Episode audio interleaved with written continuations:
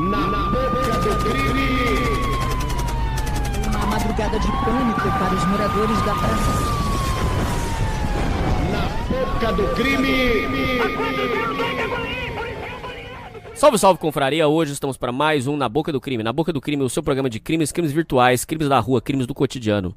Hoje estamos para a terceira parte da série Canto dos Malditos. Essa série que para mim ela é muito importante e que tá trazendo um debate. Inclusive fui perguntado essa semana, essa semana fui perguntado se é, eu sou a favor ou contra a luta antimanicomial. E a gente, eu vou falar minha opinião e o Felipe vai falar a opinião dele. E é um tema muito polêmico, que ainda. É, é, esse tema é super atual, ele ainda está em debate. É um assunto super enjoado de falar. Já quero avisar para vocês que tem psiquiatra que entrou em contato conosco. É, tem ex-interno que entrou em contato conosco. Então vem coisa legal aí para vocês. Vem coisa bacana. E hoje quem vem aí para fechar essa terceira parte com a gente aí é o nosso amigo Filipão. Fala, Felipe. Olá, Hernani. Olá, ouvintes do na boca do crime. É realmente essa série vem dando o que falar.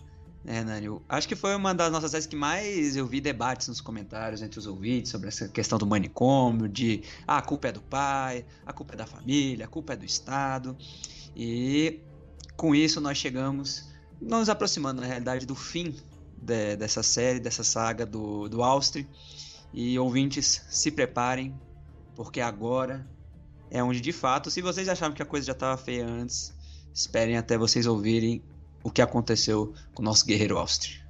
Bom, o Felipe, paramos na parte em que o Austri, então, é, voltando um rápido resumo, Austri era um menino de bem com a vida, mas que dava, fumava um banzo de vez em quando. Não dava pico, não parece, não era viciado, não era viciado não. Ele tinha plano de fazer faculdade, tinha plano de trabalhar, de repente a vida dele é interrompida porque o pai dele chama pra ele pra, pra ir ver um amigo. Quando chega lá não tinha amigo nenhum. Enfermeiros pegam ele, jogam ele para dentro do hospital psiquiátrico, para dentro da clínica, na verdade. Quando ele é jogado para dentro da clínica, é, falam para ele que o pai dele achou maconha na, na, na jaqueta dele, que ele tava muito com um comportamento muito esquisito e que, portanto, um policial é, orientou que o melhor era a internação. O pai fez isso no desespero, por ignorância também. Já falamos para os ouvintes a importância de vocês saberem como é cada droga. É importante você, ouvinte, saber como é, é a reação de cada droga, para que você saiba como lidar nesse tipo de situação, que você saiba como resolver o problema. O que, que acontece?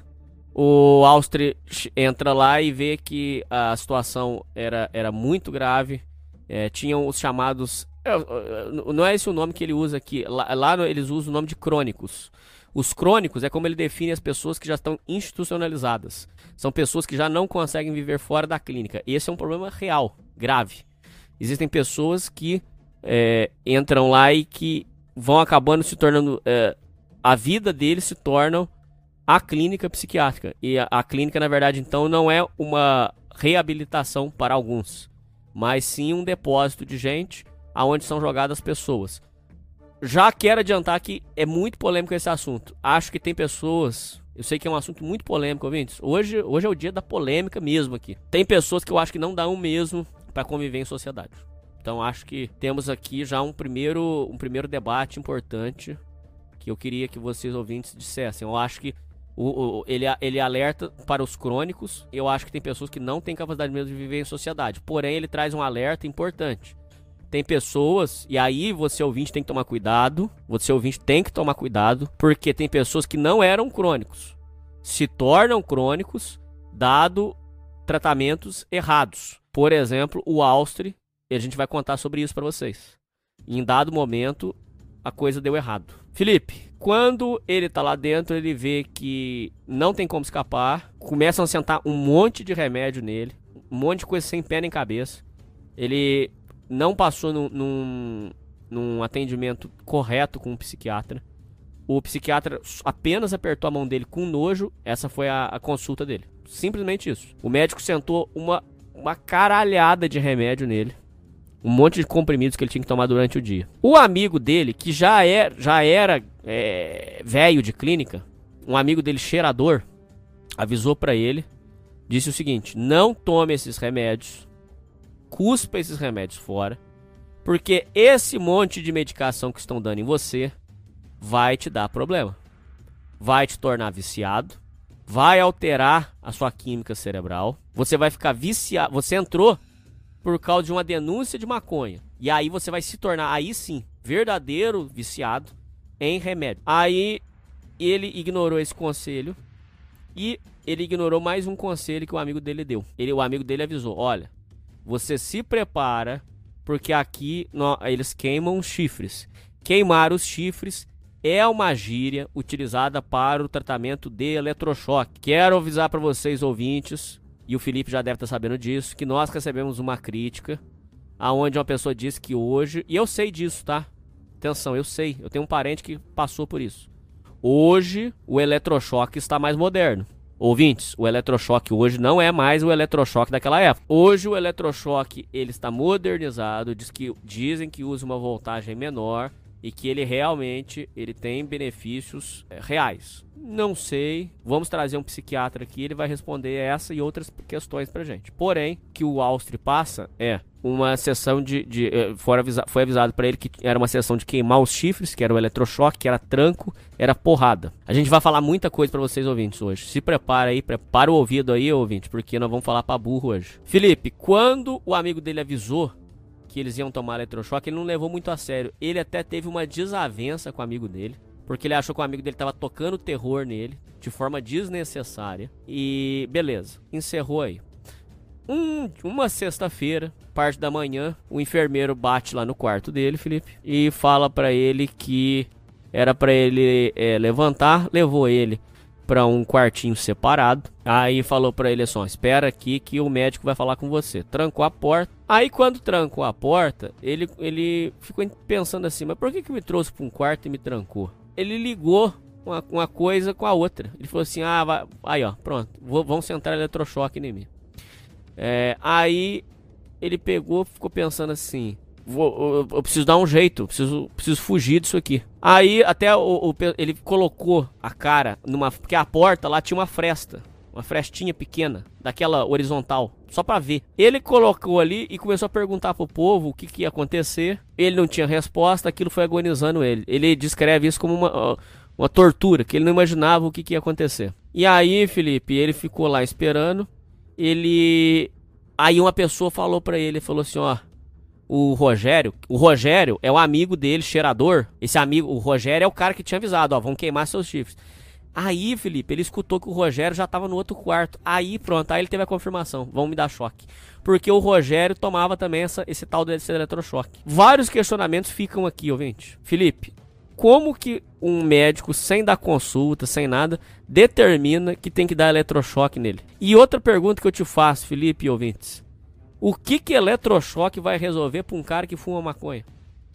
É um, é um é de uma estupidez sem cabimento, cara. É, não tem nem lógica isso, Felipe. O que, que você pode comentar nessa parte aqui? Hernani, uma coisa muito importante, antes de comentar, por exemplo, sobre a quantidade de remédios e o tratamento do eletrochoque, é de que nesse hospício específico tinham dois médicos, tinham dois psiquiatras, psiquiatras que eram os que ficavam encarregados de dizer qual tratamento o paciente ia receber, né? E o Rogério, antes, ele tinha comentado que o, ele e o Austria tinham dado muito azar, porque dos dois médicos, o que gostava e ele diz até de uma forma sádica, assim, que é, era o único ali que é da, da região, até muitas vezes que apl aplicava o eletrochoque para todos os pacientes, era justamente o Dr. Alaur. E era justamente ele que ficou encarregado do Austin e do Rogério. Enquanto o outro médico ali do, do, do hospício, ele não aplicava eletrochoque. Então tinha uma certa divisão no, no hospício, na ala do que chamava ironicamente de San Quentin, né? É. De, que, de que era o seguinte: alguns pacientes eles recebiam um eletrochoque e eram geralmente sessões assim de 12, entre 12 e 20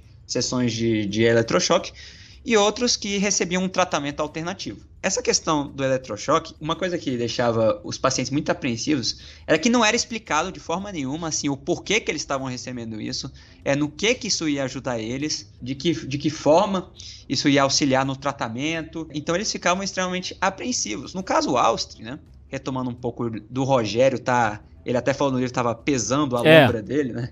Desnecessariamente, porque o Austin ele não sabia o terror, ele não, ele não tinha ideia do que, que era o eletrochoque. Por exemplo, imagina, ouvinte, você é um cara novo numa clínica, assim, você pode ouvir um cara vindo falar um monte de coisa, que ah, que o medicamento vai te fazer ficar doido, que o, os caras vão meter dois, literalmente, um aparelhinho na sua cabeça que vai te dar um, um choque, vai te fazer você entrar em um estado de convulsão e você vai passar mal por vários dias, você não vai acreditar nisso. Você pode, assim, se perguntar, poxa, não é possível que aqui seja tem algo tão desumano assim. No entanto, o justamente, ele descobriu isso nessa, nessa sessão. É, e uma coisa que ele deixa bem claro no livro é que ele começou a ficar desesperado quando ouviu o Rogério no quarto ao lado, porque o, o doutor, né?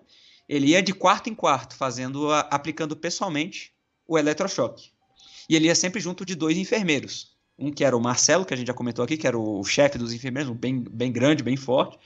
E um outro ajudante justamente para restringir a pessoa enquanto ela levava o eletrochoque, ou se ela tentasse fugir antes, se ela resolvesse dar trabalho. Tanto é, né, Nani, que quando ele for falar um pouco do eletrochoque, fala que como eles convulsionavam violentamente, né?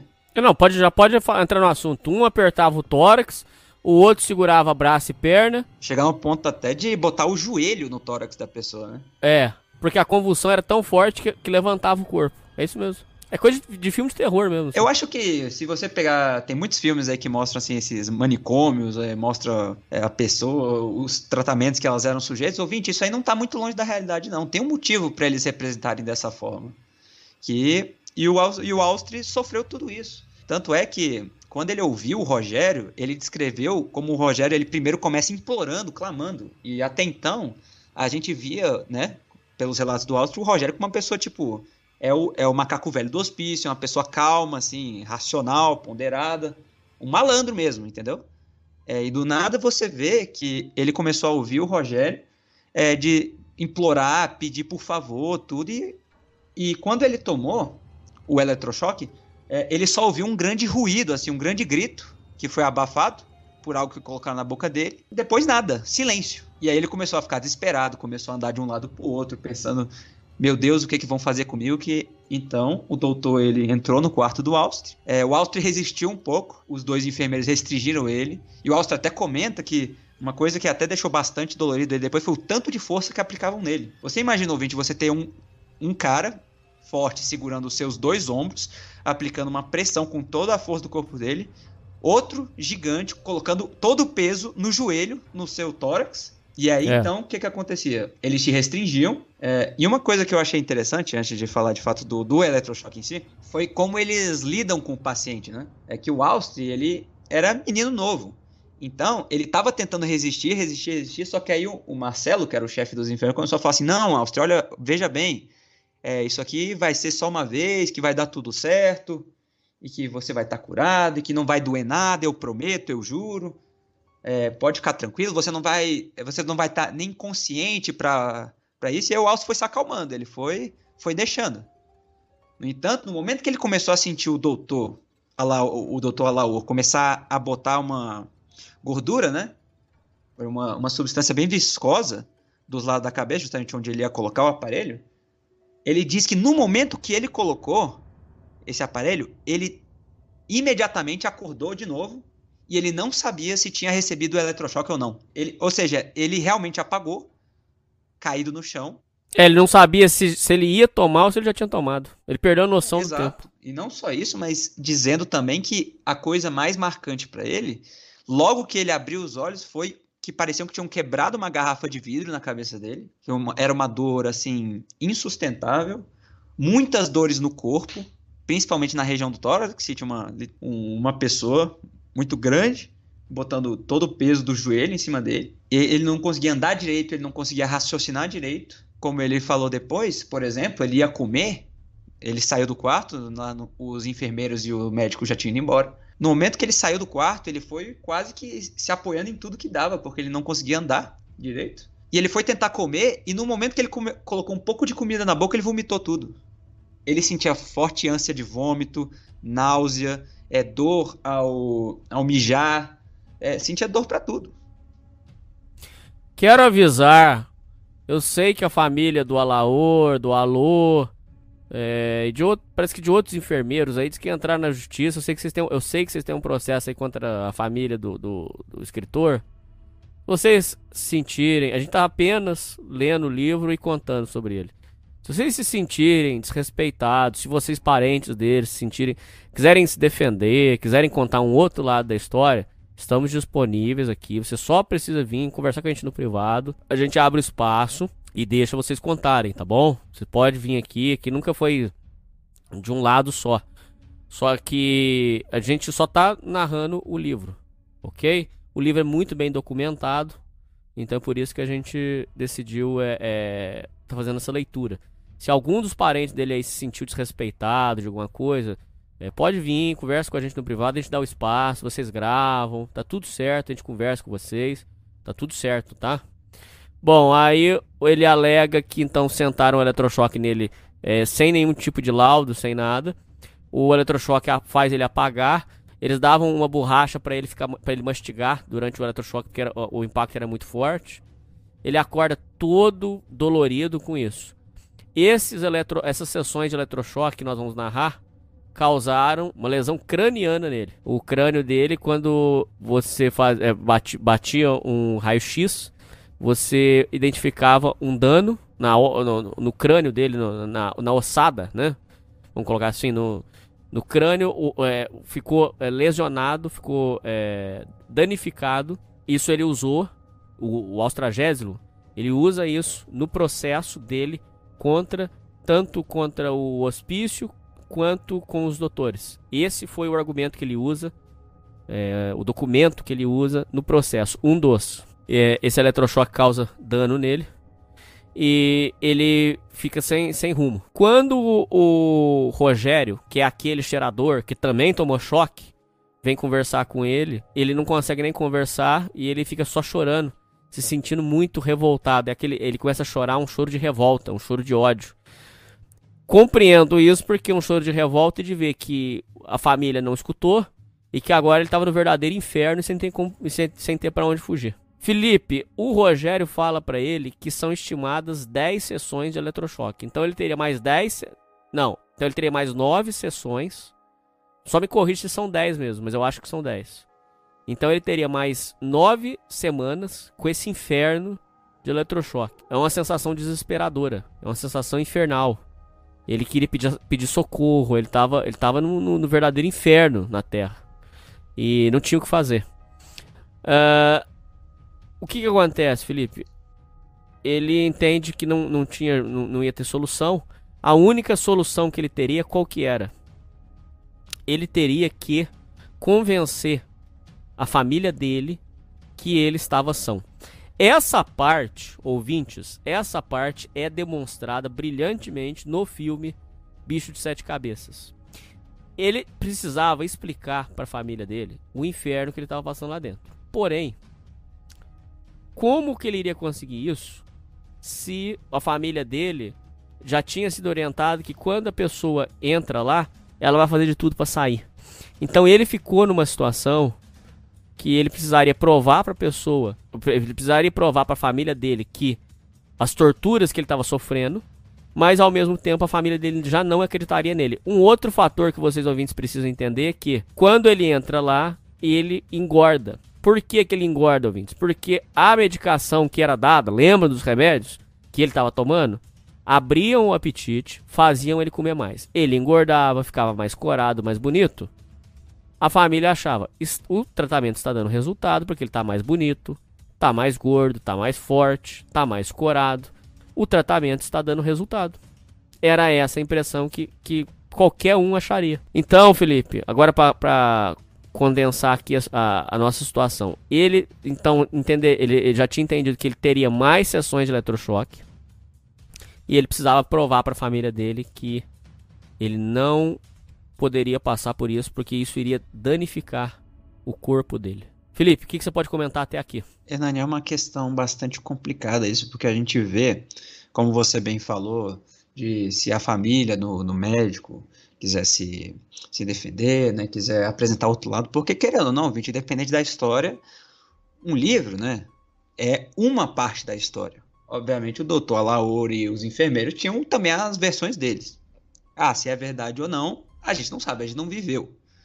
Então, o que a gente está narrando aqui é a visão do Austin sobre esses acontecidos. E uma coisa que ele deixa assim muito claro narrando é que aconteciam os abusos, mas não só um abuso físico, mas também um, um abuso psicológico muito forte de condutas que não são condizentes com o médico. Por exemplo, você falou da, da quantidade de sessões de eletrochoque, né, Hernani? E aí, o próprio Rogério e o, e o Austria, eles passam por situações, depois, só adiantando para exemplificar, o tanto que essa tortura impactou eles, de que na realidade quem falou que eram 10 sessões de eletrochoque tinha sido o Marcelo pro Austin, né? O Marcelo falou, não, só mais nove sessões, tudo, aí vai acabar o sofrimento e tal. Mas depois a gente vai vendo que na realidade eles mentiram, que quem determina o número de sessões é o próprio médico e ele só para de dar sessão de eletrochoque quando ele sente que o paciente teve uma melhora ou quando ele, enfim, com o critério arbitrário dele. Ou seja, o número de sessões de eletrochoque para cada um era variável. O Rogério, em certo ponto, por exemplo, ele menciona que ele já levou diversas, muito mais de 10 sessões de eletrochoque. de fato tinham uns pacotes, é. né? Que eles dizem que é. disse que uma, um pacote de sessões era entre 10 e 12. No entanto, isso não significa que o paciente estava é, excluído de receber um novo pacote. Ou seja, o cara já recebeu 12, se o médico achar que ele precisa, vai para 24, vai para 36. E dessa forma, você, o Alce ele estava, e isso ele ouviu até antes de encontrar a do próprio Rogério, é, que o Rogério ele até clama quando ele está na primeira sessão do Alce, ele pede, ele fala assim, mas eu pensei, ele fala exatamente assim, mas eu pensei que essa ia ser ia ser uma das últimas, né? É, ele tava no final, isso mesmo. Tanto é que depois ele já dando um spoiler aqui, ele pede para depois o Austria acompanhar ele no, na última sessão. Exato. Então, ouvinte, você vê que é uma coisa realmente de, de cinema, de filme de terror. Porque você consegue imaginar o sofrimento de alguém que passou por uma experiência traumatizante, dolorida, que ele no livro diz que ele mesmo não consegue descrever é, com, com verossimilhança assim, o que ele estava passando. Então você imagina o sofrimento dessa pessoa para querer escapar desse lugar. Mas, como o Hernani bem disse, é a questão do teatro, né? Que tudo ali, ouvinte, tudo, a recepção, o contato entre os pacientes e, o, e os familiares é um teatro. De que forma? Justamente o hospício, ele sabe, eu, eu, pelo menos eu tenho quase certeza que eles sabem que é de certa forma desumano, né? E de que os familiares, por exemplo, ele, por isso eles não deixam ninguém entrar ali no, na região onde estão os pacientes. Tem que receber lá fora. Porque imagina deixar um pai e uma mãe entrar ali, por exemplo, no canto dos malditos e ver o que um dia a dia ali, entendeu? Então, o que eles têm que fazer? Eles têm justamente que fingir que estão bem, porque se o cara se revoltar ou dizer que está sofrendo abuso, tortura, enfim, ele vai ter a mesma reação de uma pessoa leiga, que é você está exagerando, você só está falando isso para querer escapar daqui. E vão manter você preso por mais tempo. Tanto que é uma coisa que o Rogério, né, no início do livro fala, que não resista. É, não toma os remédios. Porque é pior. É, é, ele fala assim: não toma os remédios, porque isso só vai te manter mais tempo preso aqui, porque você vai ficar viciado. Isso é até uma coisa importante, Hernani. Que o Austin ele mencionou que ele tomava por volta de 15 comprimidos por dia. Você tem noção do que é 15 comprimidos de sabe-se lá o quê? Surreal. Por dia. Surreal. E, e aí que vem também essa questão de o tratamento não diferencial, né? Ou seja, tá todo mundo, isso o Rogério até, ele fala, os comprimidos que o Alto tomava eram os mesmos que o Rogério tomava, que era o mesmo que o, um personagem chamado Pernambucano, mesmo que o, um personagem chamado Rick, enfim, era o que todo mundo ali tomava. Ou seja, como é que o cara que fuma maconha, né, e que vão, não tem necessidade de tomar comprimido nenhum, já vamos começar por aí, né, ele vai estar tá tomando os mesmos 15 comprimidos que um cara que tem esquizofrenia, que é um cara que tem uma, é, problemas com paranoia, que enfim. Ou seja, é uma solução milagrosa. E qual é a solução milagrosa? É deixar o cara atordoado mesmo. É ganhar o cara na base da na base do cansaço, do atordoamento. Um robô.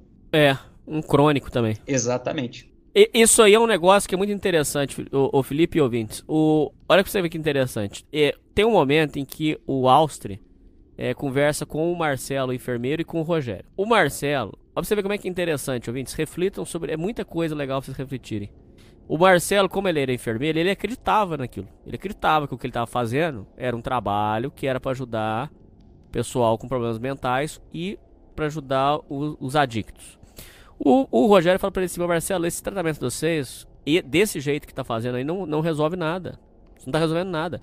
Aí o, o Marcelo fala para ele assim: não, a, resolve, só que aqui dentro vocês se desintoxicam, vocês vão pra rua e voltam a usar tudo de novo. Ele falou: não. O que vocês fazem aqui é o seguinte: vocês entopem a gente de remédios, aplicam esses eletrochoques, a gente fica sem usar a droga. Só que quando sai lá fora, o, o remédio seu não curou o vício. Vários ouvintes que têm dúvidas sobre internar parente, internar pessoa viciada. Ó, olha essa reflexão. Ele falou assim: mas isso aí não vai resolver. Isso aí só desintoxica. Quando eu sair na rua, eu vou usar de novo. Aí o Marcelo falou assim: e por que, que você vai usar de novo? Ele falou: porque eu não quero parar. O único que pode fazer parar é, seria, você, é, seria eu não ter mais a vontade de usar. Isso você não pode fazer. O eletrochoque não pode fazer, o remédio não pode fazer. Aí até tem um, até um momento engraçado do livro onde o, o eles, eles, acabam deixando escapando falando assim: Não, e nem, e nem desintoxicar, a gente tá desintoxicado porque aqui dentro também chega droga. Aí eles dão uma batida lá pra achar, porque descobriram que o pessoal tava mocando cachaça e droga lá dentro mesmo. Mas o ponto nem é esse. Ele levanta um questionamento sobre qual o real papel de uma clínica. Porque se a gente for pensar pelo lado, por esse lado, filosoficamente falando, o, a clínica se torna um grande depósito. Não, atenção, não estou fazendo juízo de valor. Não estou dizendo certo e errado. Acho que tem caso mesmo que se o cara tá muito, se o cara é um nó insuportável, tem que internar mesmo. Não estou fazendo juízo de valor. Estou apenas propondo essa reflexão para vocês. Quando o cara vai para lá, você vai lá, manda ele para desintoxicar, beleza. Por exemplo, o cara tá cara tá muito na fissura. Tem que mandar lá para dar uma desintoxicada.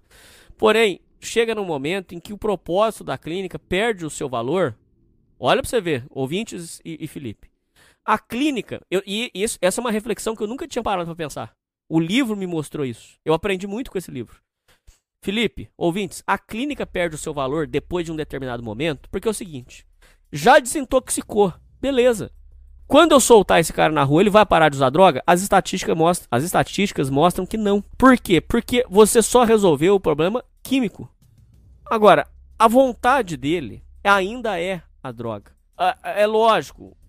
Vamos supor, será que se ele, eu, vou, eu vou jogar algumas ideias no ar aqui. Será que teria que fazer uma hipnose com ele? Pra ele tomar nojo da droga? Tô, eu tô jogando pro ar aqui. Aí você, ouvinte, e os ouvintes também que eu sei que, que tem formação em psicologia e tal, deixam parecer aí pra gente. Será que tem que fazer uma, uma, uma hipnose nele? Uma, uma hipnoterapia? Pra ele tomar nojo da droga? É um exemplo. Faz uma PNL nele braba, pra ele se reprogramar, pra ele não ter mais desejo de droga? É uma outra coisa. Tô jogando pro ar ideias aqui, tô jogando pro ar. Como fazer esse cara não ter mais a vontade de usar droga? Por quê? O, fazer a desintoxicação, a clínica é capaz. Fazer a pessoa não usar mais droga, a clínica não consegue fazer. Então, Felipe, o, o livro ele traz esse tipo de questionamento que a clínica perde o seu propósito a partir do momento que já desintoxicou, porque e agora?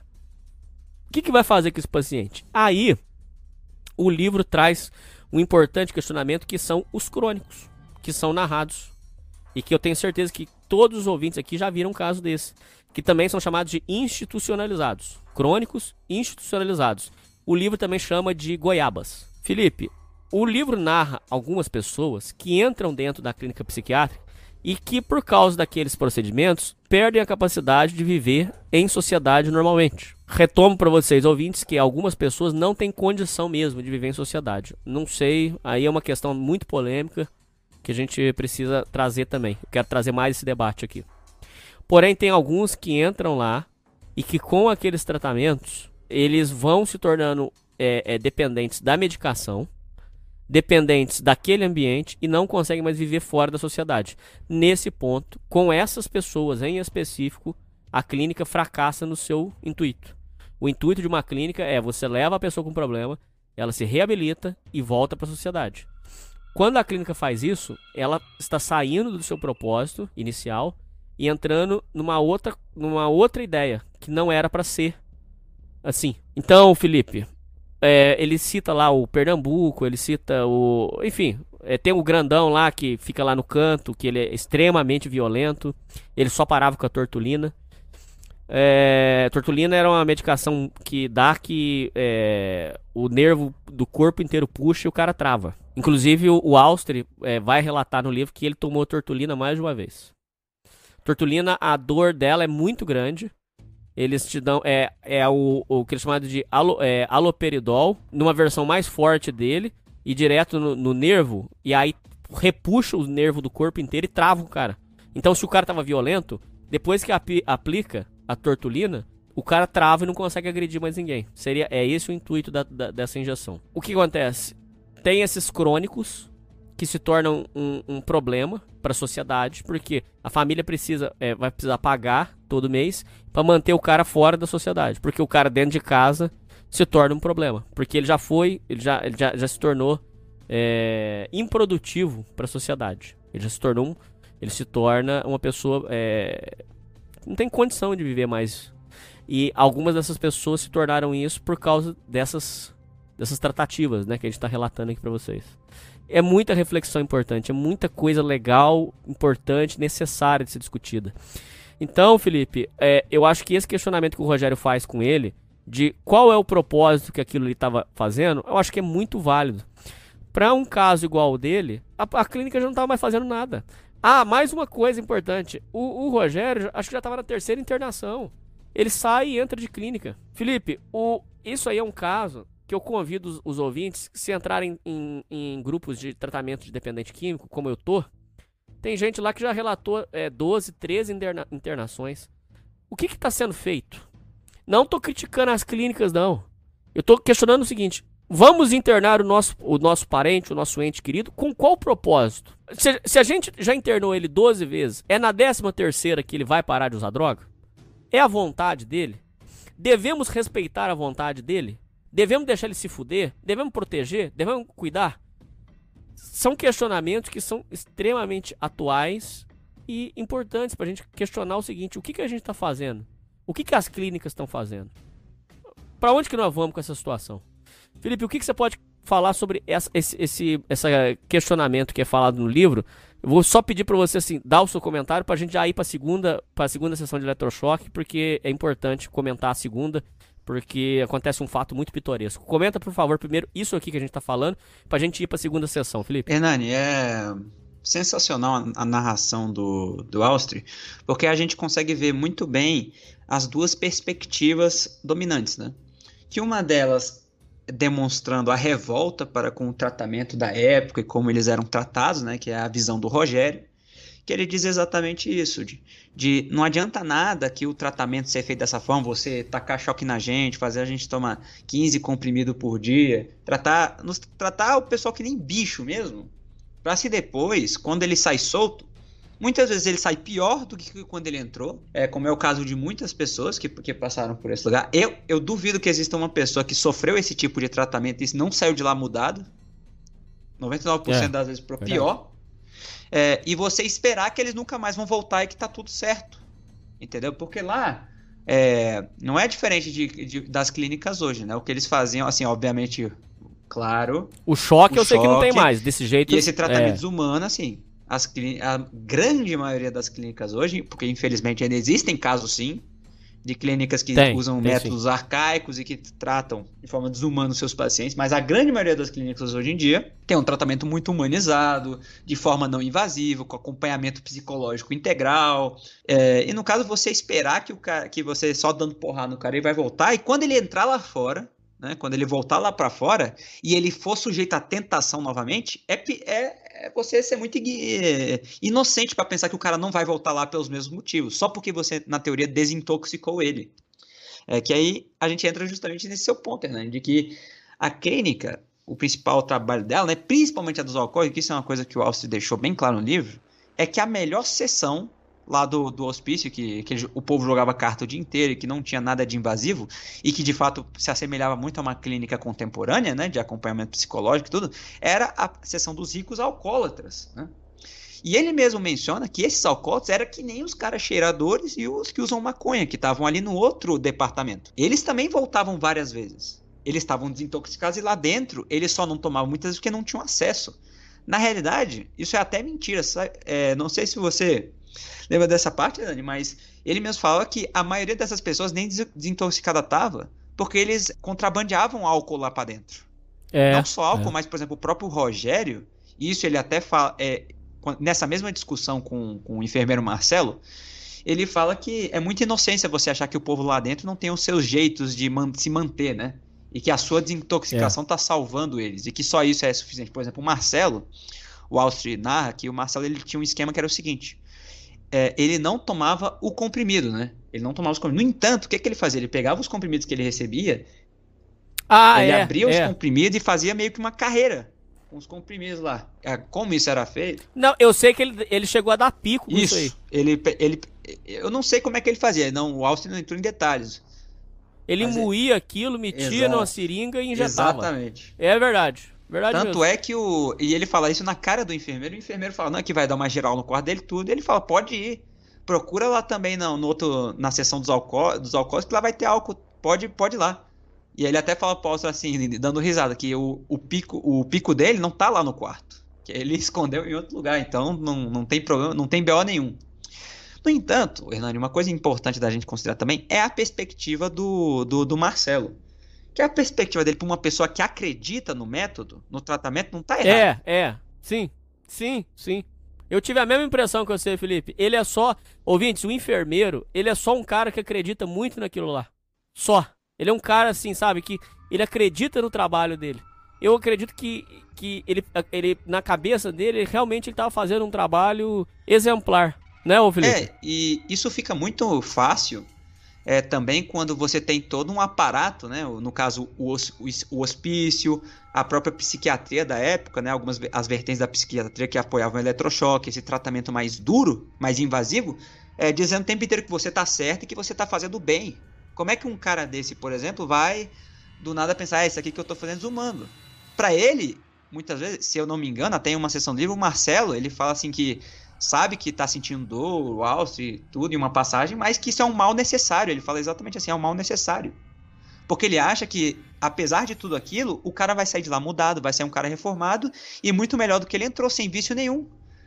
Mas ao mesmo tempo, né? Você tem a perspectiva do enfermeiro, que é a perspectiva de muitos parentes, né, Hernani? Que internam os familiares na clínica. É justamente, pô, que a gente tá colocando o cara lá dentro, mas ele vai voltar reformado, e aí ele volta do mesmo jeito, e aí interna de novo e fica nesse ciclo eterno. Mas você tem essas contradições de, poxa, se é para dar certo o tratamento, por que, que o cara, se- o Rogério tá lá pela terceira vez seguida, em menos de seis meses? Por que, que ele ainda continua cheirando é, to- e tomando pico dentro do, do, do hospício? É, é uma pergunta muito difícil de ser respondida, Felipe. Eu, eu quero ler cada uma das respostas dos ouvintes. Mas eu já quero adiantar uma coisa pra você, Felipe. Com certeza tem a ver com ambiente. Se o cara mora perto da biqueira, não tem como. O cara tem que mudar o ambiente. Tem a ver com casa. Se a, se a família tolera as coisas. Se a família tolera droga dentro de casa, essas coisas. Amizades. E hábitos. Ou seja, se ele. Suponha. É, se ele passa perto de bar, se ele. Você entendeu? Os hábitos dele também ditam muito. Então, Felipe, só é, é- até é importante falar isso do seguinte: não adianta ficar internando o filho, o parente, se, se não mudar todo o circuito ao redor dele. É assim que eu enxergo, Felipe. Hoje, com a maturidade que eu tenho hoje, eu enxergo que só, só mudando tudo ao redor. Aí resolve. Sim, eu, eu acho que não só isso, Hernani, mas também um ponto que muita gente desconsidera, né? Quando fala em viciado, tudo, que fala, ah, mas é só desintoxicar e parar com a droga, é fácil, mas, ouvinte, ninguém ia usar droga e beber e virar alcoólatra, enfim, se não fosse bom. Bom pra eles, assim, de prazer mesmo. Não, não é bom pra saúde, não é bom pra, pra vida, é longo prazo, mas o cara é bom, é gostoso, dá dopamina. Entendeu? Então, o que tem que mudar essencialmente não é o cara desintoxicar. Porque o que acontece muitas vezes é quando ele desintoxica, ele vai querer mais, ele vai sentir saudade daquilo. Então, se não mudar a cabeça do paciente, do paciente ir de eu preciso disso pra eu gosto disso, eu gostava disso, mas isso me faz mal e eu não quero mais, é aí que tá o verdadeiro tratamento e é a coisa que é mais complexa, Hernani. Muito mais, muito, muito mais. Aí é comportamento humano, Felipe. Aí é muito mais. E até por isso que a, Nossa a grande maioria das clínicas hoje em dia, por exemplo, se você vê filme de. E também tem outra questão, né? Só que aí a gente já vai estar vai tá viajando um pouco. de questão do que é, muitas dessas clínicas assim com acompanhamento que usam dessas, dessas abordagens é para rico. O, o, pobre muitas vezes não vai ter um, um, tratamento de qualidade disponível, né? Não estou dizendo que não exista. Tem instituições muito boas que fazem serviço social, que fazem um trabalho muito bacana. Mas a grande maioria dessas clínicas é disponível para quem tem uma renda e pode pagar. Pô, você imagina pagar sete, o cara tá lá sete, 24 horas por dia, sete dias na semana, todos os dias do mês, recebendo acompanhamento psicológico integral, quanto deve, é uma fortuna. E nessas clínicas é o que tem a maior taxa, vamos dizer assim, de sucesso. Porque o cara tá tendo um acompanhamento todo dia, toda hora. E é justamente aí que, que entra essa questão do o cara voltar ou não. É tudo é da cabeça e por isso que é tão complexo, é tão difícil. E a gente vê tanta gente voltando pro vício. É um problema sério, cara. Nossa. Cara, eu quero ler cada um dos comentários dos ouvintes. Vão colocando os pensamentos de vocês. De repente, uma chave que virar aí, você já escreve uma conclusão, alguma coisa, porque é um assunto que ele é, ele é difícil mesmo. É, é um problema da sociedade. Simplesmente isso. É um problema social mesmo. Bom, Felipe, dando seguimento aqui, uma semana se passa e voltamos pro inferno do eletrochoque de novo. Lá vai meter o, o, o Auster dentro do quarto de novo. E quando trancam ele, ele entra num estado de desespero tão grande.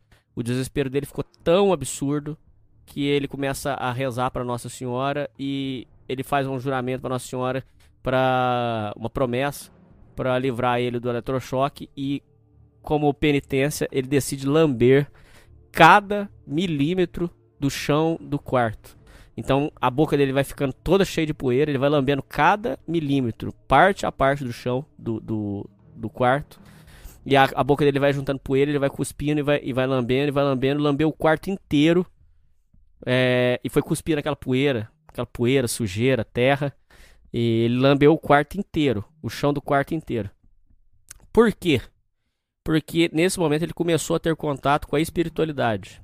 Porque existia um, um espírita que ia é, lá na, na clínica para dar passe é, que o espírita é, passe é uma benção que, que, que o espírita dá. E, e aí ele começou a ter contato com a espiritualidade. Tanto é que o, o Áustria ele oscila entre um catolicismo e o espiritismo.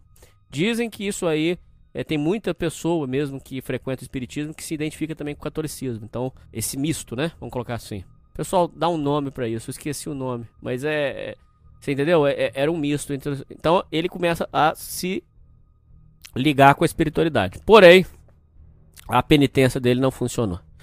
Lá vem de novo o doutor, ele pedindo pelo amor de Deus que não era para fazer isso, que não tinha motivo. É, ele gritando: Não sou viciado, não preciso desse choque. Pá! Sentaram o choque de novo, lá vai, mesma história de novo. Ele capota, ele só consegue escutar o grito dele e apaga. Acorda de novo, sem saber o que aconteceu, sem saber se ele já tinha tomado choque, se ele ia tomar. É, ele acorda perdido. Mesma coisa, dor, ânsia de vômito, é, peito dolorido. É, aí ele descreve uma coisa que eu achei muito interessante. E é assim. É muito interessante o que ele fala. Ele diz: Eu fui violentado. Sim. Sim. É uma violência contra o corpo. E ele teve o corpo dele violentado. É isso mesmo. Alguém pegou, alguém pegou contra a vontade dele, sem uma consulta, sem nada, e deram choque nele de novo. Então ele foi violentado. É, de novo, perdendo apetite, é, só tomando é, comprimido, é, dor e a mesma, a mesma coisa então se repetiu nessa segunda sessão. Acho interessante comentar o, que o desespero dele foi tão grande então que ele lambe o chão do quarto inteiro é uma situação desesperadora, Felipe. É, eu achei bem pertinente essa questão do que ele falou que foi violentado. É, até porque na primeira sessão, depois, né, que comentou que ele sentou e descambou a chorar, a chorar, e o Rogério até deixou ele em paz um pouco, porque ele também, ele fala assim, em uma oportunidade ele fala que foi violentado, e na outra ele fala assim, eu fui, ele fala pro Rogério, eu fui currado, cara. E aí ele descamba a chorar de novo.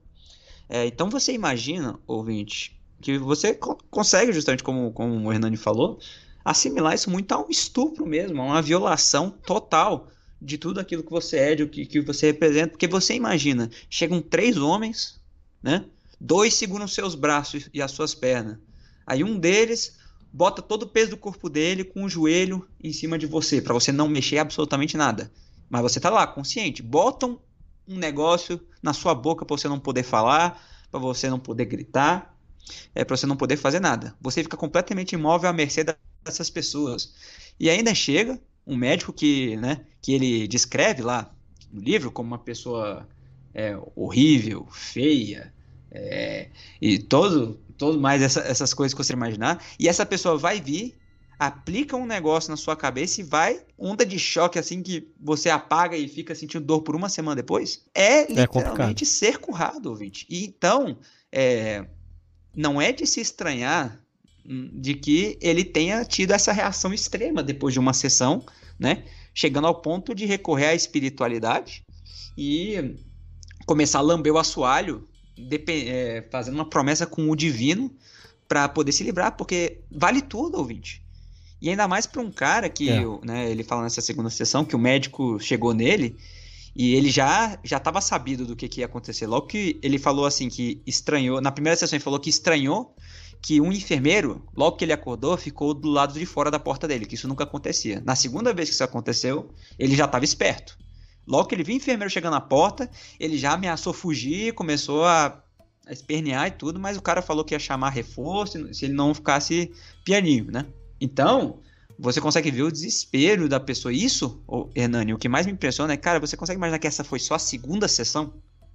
E você tem que imaginar, é, você já tá nesse desespero, você tem que pensar que eu ainda tenho mais oito, eu ainda tenho mais nove, enfim. É que esse desespero, ele representou, o Austria, né? Ele representou muito bem no, no livro, nessa passagem anterior à segunda sessão, de que ele começou, eu acho que você vai se lembrar, né, de que ele falou assim, esperando o eletrochoque. Isso num parágrafo só, ele repetiu diversas vezes. Ele só mudava a pontuação. Ele, por exemplo, esperando, vírgula, o eletrochoque. Ah, esperando exclamação é, é. ou eletrochoque exclamação. Ou seja, para mostrar que ele só conseguia pensar nisso. É uma coisa martelando. E, e isso explica pra gente por que, que esse livro existe. Porque ele, é, durante essas sessões, ele foi narrando. É, ouvintes, a própria filha do, do Áustria afirma: Meu pai nunca mais foi o mesmo. Meu pai mudou a forma dele de ser. Ele se tornou uma pessoa diferente. Você, os escritos estão no livro, para quem quiser ver. Quando você pega as primeiras sessões, ele narrando: Estou indo pro eletrochoque, parará, aqui o tratamento é horrível. Nas últimas sessões, você vai vendo que a letra dele vai ficando mais difícil e a fala dele vai se tornando mais, mais difícil, porque os choques já estão afetando o cérebro dele, estão afetando a cabeça dele. Ele relata que esses choques danificaram a cognição dele. Ele alega que os choques afetaram o temperamento dele, se tornou extremamente violento e explosivo. Então, é, ele vai ficando cada vez mais lesado a cada sessão. Exato, e também é, temos que levar em conta o efeito dos remédios também que, que ele ia tomando, que era uma coisa de louco, ouvinte. O cara, é, ele até menciona assim, como é que você quer que a gente se des desintoxique de algo, por exemplo, maconha, pico, o que for, se aqui é onde a gente verdadeiramente se torna um drogado? Inclusive, foi bom você ter falado isso, porque nesse momento, o, o Rogério fala para ele, cara, você ainda tá tomando essas porcarias? Você ainda tá tomando? Não é para tomar, por quê? Olha que interessante, mais uma reflexão para os ouvintes. Ele falou assim: esses remédios te deixam mais lesado, você não tá notando? Ele falou assim: tô. Ele falou assim: pois é, quanto mais lesado você ficar, mais tempo você vai demorar para sair daqui. Por quê? Porque você vai ficando. E aí eu volto no assunto dos crônicos. Teria que fazer um estudo para saber quantos deles não, não vão piorando conforme a medicação, porque vai deixando o cara mais lesado, mais fora de si. O, o, o remédio vai tirando o cara do, do prumo. Então ele diz, ele começa a narrar que os movimentos dele estavam mais atordoados, que a percepção dele estava mais devagar por conta dos remédios. É aí onde o Rogério fala: para de tomar essa porra. Por quê? Porque isso aí vai te deixar mais drogue. Você não vai sair daqui nunca. Então, é, é, é, você vai continuar aqui institucionalizado. É, esse questionamento do, dos medicamentos foi muito importante. Aí ele decide que ia parar de tomar essa, eh, esses remédios. E aí, o aí beleza. Aí teve a segunda sessão, mesma história de novo, dor no corpo, parará. Ele narra que lá na no refeitório, Felipe, é uma sujeira, um chiqueiro é, a- a- o- o- esses crônicos defecavam na roupa e, e aí a comida misturava com, com fezes, porque o cara tava com a mão cheia de merda. Era uma nojeira, tá dando até coisa ruim em mim aqui. Ele relata que é, era, era intragável. É o episódio Nossa da mosca de novo. O ambiente, o ambiente era intragável. E, e aí, enfim, chegamos na terceira sessão. A terceira sessão foi diferente. O Rogério combinou com o Austria deles fazerem a sessão de, de eletrochoque juntos. Certo, Felipe? Eles, tinham- eles iam fazer o- a sessão de eletrochoque juntos. Por quê? Porque seria o último, a última sessão do, do que o Rogério ia tomar. Então o Rogério sugeriu que, como fosse a- como era a última, eh, assistisse que o, o Mar, que o Austria ficasse no mesmo quarto e visse o Rogério tomar o último choque. O, o, o enfermeiro foi contra, mas a duras penas aceitou. Pegou, aceitou. Nisso, quando o Rogério vai tomar o choque, que é a última sessão dele, só corrigindo uma informação que a gente deu, é 12 sessões, não é 10, não, é 12. Uma por semana. Quando o Rogério vai tomar a última sessão dele, o Áustria assusta, porque o, negócio, o procedimento era muito horrível. Então, quando o, o Marcelo é, aplica, é, segura o Rogério e eles dão a sessão de eletrochoque, eletrochoque no Rogério, e ele, ele grita e apaga, o Áustria assusta com aquilo e sai correndo pela porta. O pessoal sai atrás dele, vai co- corre atrás dele, segura ele na marra e dá uma gravata. Ele, ele gritando, mas não adiantou. Tomou o choque, tomou o choque de novo e, e apagou. Só que agora era um pouco diferente. Existia uma esperança. E deram esse choque nele, foi na sexta. No domingo teria visita da família. Então, ele tinha uma esperança. Ele teria uma esperança de mostrar para a família o que estava passando. Quando tinha visita lá no hospício, era uma festa. A gente já relatou aí, mas eu vou voltar a falar. Dava um banho em todo mundo, deixava todo mundo limpinho, é, tudo certo. E a área e a família não entrava lá na, na parte da enfermaria, na parte dos quartos. A família ficava num jardim todo arrumado, um jardim chique, um jardim todo bonito, com fonte de água, com tudo, com banquinhos. E a família só via a parte bonita. Aqui que vem um fator que, que a gente já falou.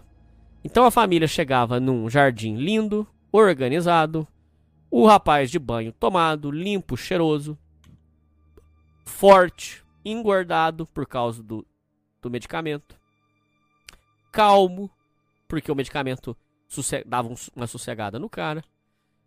Aquilo dava a impressão de uma, uma espécie de paraíso. Ali, ali é, dava essa impressão que o meu filho está sendo muito bem tratado.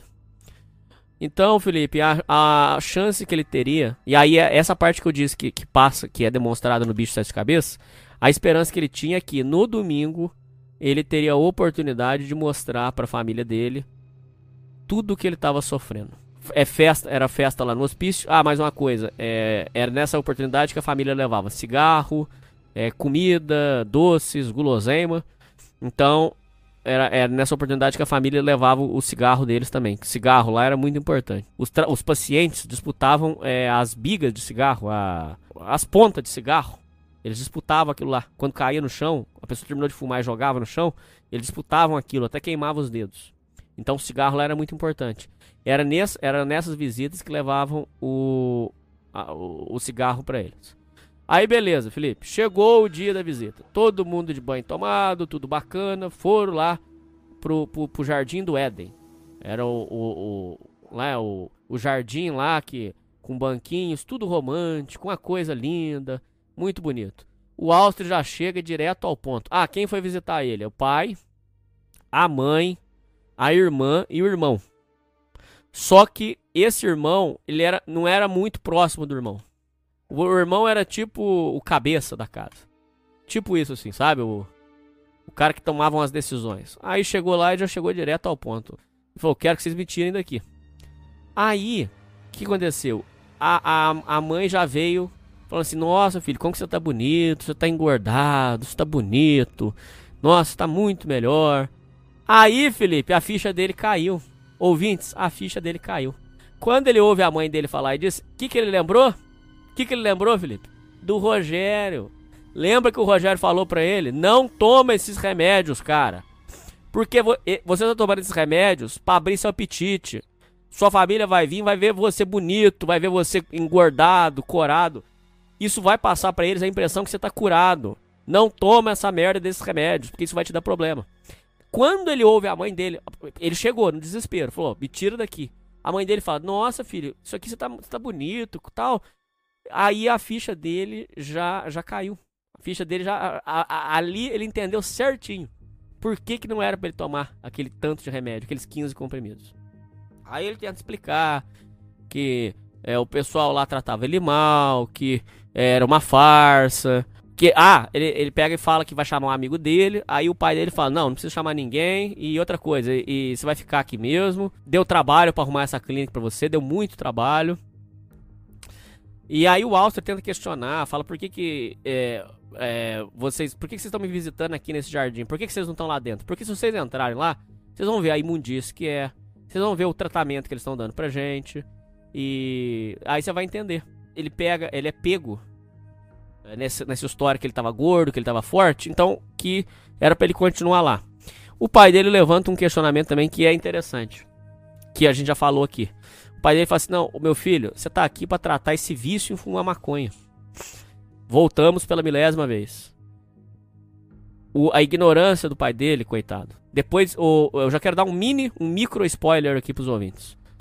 Diz que o, o Austragésio, antes de falecer, ele se acertou com o pai dele. O pai dele admitiu. Inclusive, isso está registrado no livro. O, no livro, o pai dele admite, numa carta, que foi um erro gravíssimo o que ele fez com o filho dele. Então, Talvins, não precisa não, não, não precisa levar pro coração. Mas, nesse momento, o pai dele, pela ignorância, fala assim: não, porque a gente tá aqui para tratar o seu vício em fumar maconha. Um, uma pessoa, supostamente, que tá com vício em fumar maconha, não é com eletrochoque, não é com, com não é com medicação, entendeu? É um, ele, ele precisaria de um outro tratamento, não isso que foi dado.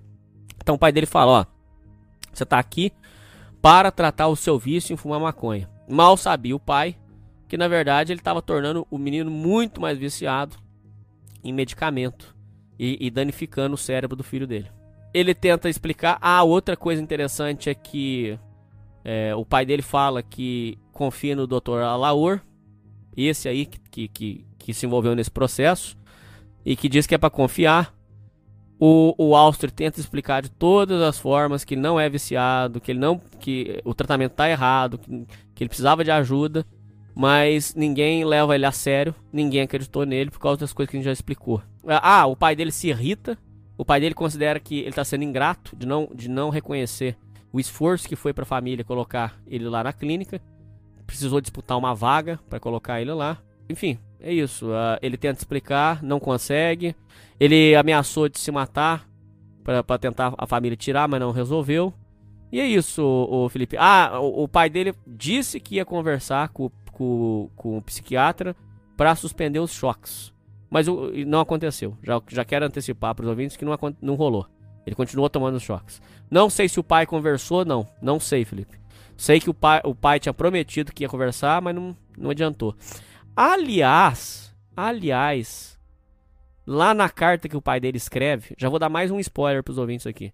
Na carta, o pai disse que é, conversou com o psiquiatra, mas por poucos minutos e que não, o psiquiatra mal deu atenção. Que então realmente é, era um problema Isso é demonstrado até no filme, né, Nani? Que mostra assim, o, até o, pai e a mãe ficando um pouco confusos assim quando eles se encontram com a Laor numa sessão só eles, porque eles perguntam sobre o tratamento e o que está sendo feito, o que estão receitando, depois que eles começam a suspeitar, né? De que o filho está ficando mal e tudo mais. E aí mostra que é coisa rapidinha, é, tipo, é só. Ele pergunta, ah, e o tratamento? Ah, tá indo muito bem. Ah, mas o que, é que vocês estão fazendo? Ah, coisa muito importante, boa pra saúde do seu filho. E enxota eles do, do consultório. É. Aí o Austri foi tranquilo, voltou pelo menos mais tranquilo que não ia tomar choque. Não adiantou. Chegou no, na segunda-feira. Foi na segunda? Foi na segunda. Chegou na segunda-feira, ele tranquilo, achando que ia tomar choque, tranquilo no quarto, de boa. Dali a pouco chega o Marcelo e fala, ó, é, vambora. Ele falou assim, mas vambora como? Meu pai já conversou aí, não, não, não vai rolar não. Ele falou, vai rolar sim. Vai rolar e você tem, se você tem sessão hoje. Segurou ele e toma choque na cabeça. Nisso, o Austri fica revoltado com a família dele. Enfim, ele viu que, não, que conversando não ia resolver o problema. Esse é o momento onde o Austri entra, então, já num estado onde ele, ele se torna muito violento, ele começa a arrumar briga, é, se torna impaciente. Aí foi um momento onde ele não. Enfim, ele, eu não sei se já é, se era do dano cerebral ou se ele realmente também já estava. É, ele não via mais esperança naquilo. Ele não via mais querer sair. Ele ia tomar os choques.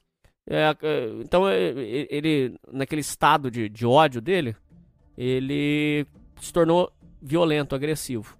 Lembrando para vocês, a filha dele disse que ele até o final da vida se tornou extremamente violento por causa desse, desse dano cerebral dele. Aí ele tava arrumando confusão lá no pátio. E aí foi a primeira vez que ele tomou a tal da tortu, tortulina. O, a tortulina, eu, eu tive o interesse de olhar aqui, é a triperidol. Então é, mais é muito mais forte que o aloperidol. O, aí ele tava arrumando confusão, o Marcelo disse que ia aplicar um, um, fortificante nele, chamou ele de canto e pá, sentou a, a, a tortulina nele. Aí ele sentiu o, o maxilar repuxando, os nervos tudo puxou, ele ficou ele se contorcia e travou. Travou. Tanto é que depois que aplicava a tortolina, precisava de ajuda para comer, porque a pessoa não conseguia comer mais, não conseguia pegar um garfo, não conseguia fazer nada. Não, não, pegar, uma, uma, pegar a colher, pegar a comida e botar na boca, a pessoa não conseguia, porque puxava tudo. Então precisava de ajuda até para comer.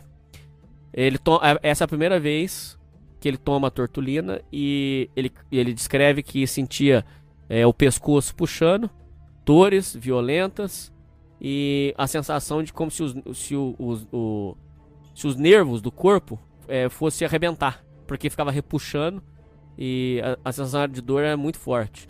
A dor era tão grande que era procedimento eles darem um pedaço de madeira para a pessoa botar na boca para ficar mastigando a madeira para suportar, né? E, e enfim, para como a boca ficava puxando, tenta imaginar aí, ouvinte, a boca ficava puxando para os lados.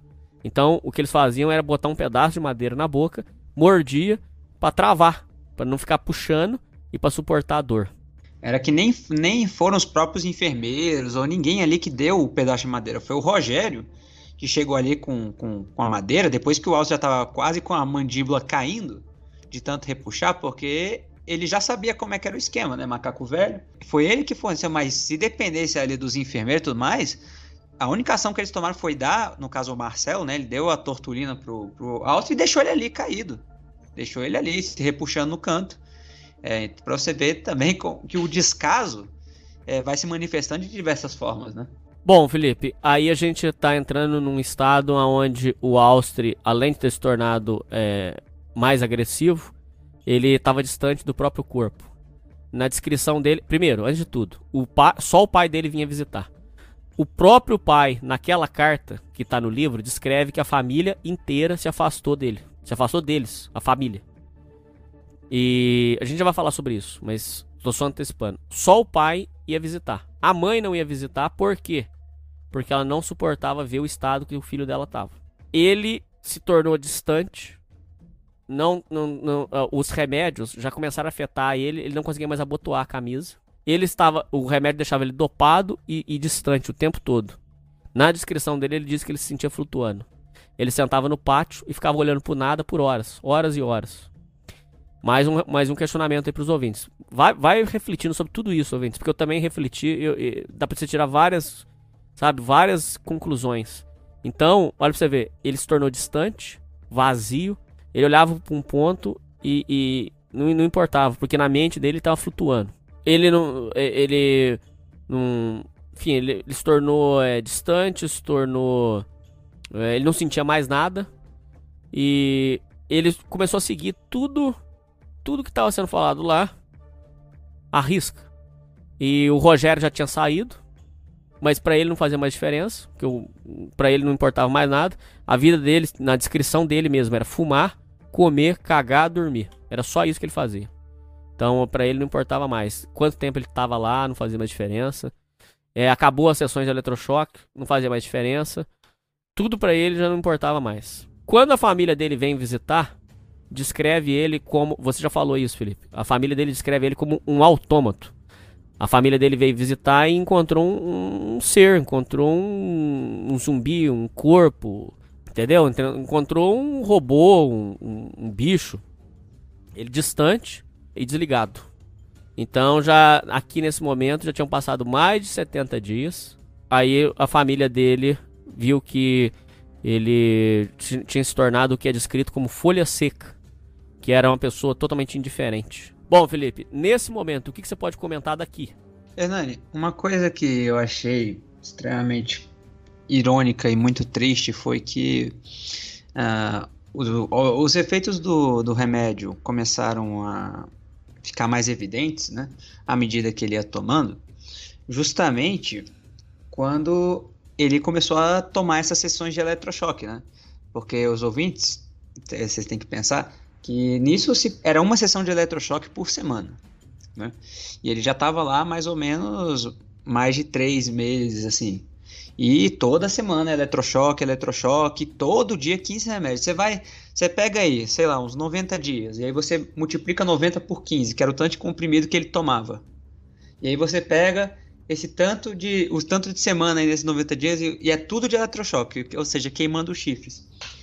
E é, não importa o quão forte você seja, ouvinte, você vai sucumbindo ao desespero, você vai é, sucumbindo também a essa vontade de fugir de tudo. E isso é uma coisa muito importante, porque o Austria no livro ele falou que, apesar do aviso do Rogério, ele começou a tomar os remédios assim é, fielmente todo dia, sem pular nada, porque ele queria fugir daquilo.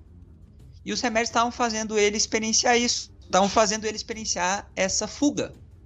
Porque à medida quanto mais remédios ele tomava, mais grog ele ia ficando, menos, é, por exemplo, as pessoas iam incomodando ele, menos revoltado com a situação ele ficava.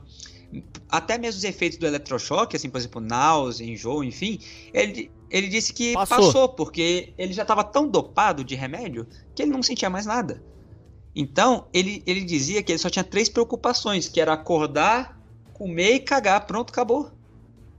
É, e fumar. e, e, até mesmo fumar, Renani, quando ele estava relatando como foi esse período, ele comentou que na realidade ele não conseguia nem mais fumar. Que ele ainda tinha os cigarros que ele recebia da família, tudo. No entanto, muitas vezes, e essa é justamente a parte triste, é que ele chegou a um ponto de ficar tão dopado, tão ruim, que ele meio que foi se juntando aos outros, né? Ah, sim, sim. Ele se Exato, um ele, ele entrou pro canto dos malditos que ele já estava tão dopado que ele, só, ele ficava que nem eles. O que, que ele fazia? Ele brigava, né? Ele, ele brigava e ele comia e ele acordava e ele cagava e pronto, acabou. Essa era a vida dele. E tudo e tudo isso ele fazia enquanto ele parecia um completo robô. Então, ele foi se vendo entrando no mundo dessas pessoas e se identificando com elas. É, dizendo que ali, dentre, dentre essas pessoas, os crônicos, ele se sentia entre iguais porque ele já era um deles. É, tanto é que, na questão dos cigarros, por exemplo, ele não, ele não fumava mais, porque os crônicos eles iam nele e roubavam o cigarro dele, à base da força, por exemplo. E ele, e ele dizia que não tinha mais força para é, dizer para eles irem embora, ou enfim.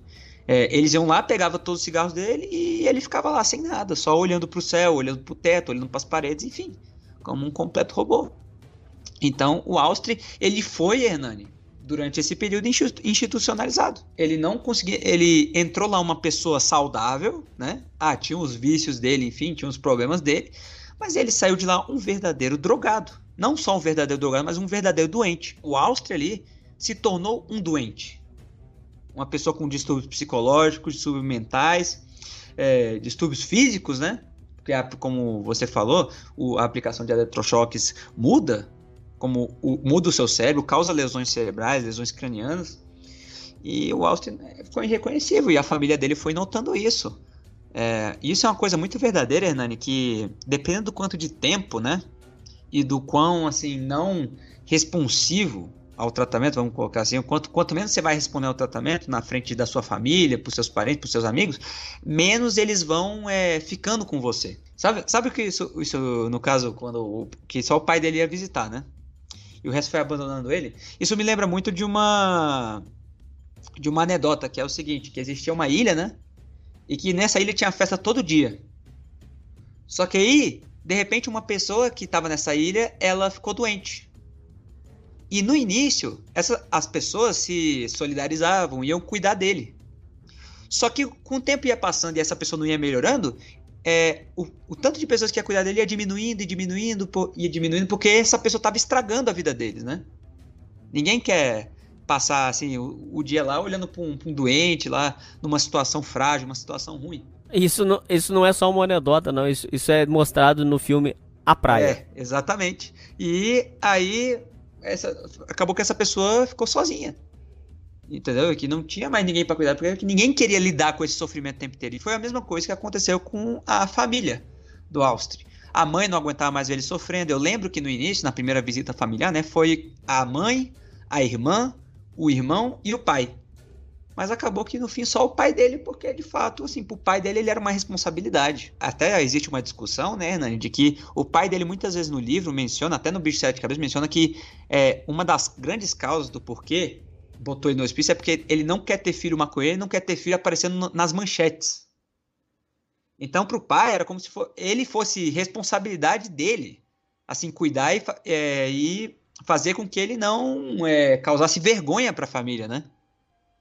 E é por isso que ele continuava indo, mas até É. mesmo ele, até mesmo ele com essa mentalidade ignorante, assim, com questões de drogas e tudo mais, que botou ele no pior lugar possível, continuava indo e vendo que ele estava piorando, porque o próprio o disse que ele não era mais aquele garoto alegre, é, sarcástico, que respondia tudo, é, malandro, enfim, ele era só um- uma casca, praticamente um cadáver ambulante, que não, não mal falava, só olhava para um ponto fixo e assim ficava. E é por isso que a família dele decide retirar ele.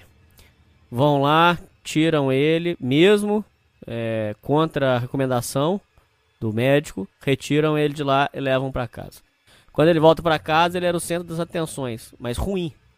Os parentes vinham para ver ele como se fosse o louquinho do hospício. Então é ele e ele, o Auster, não queria ficar perto de ninguém.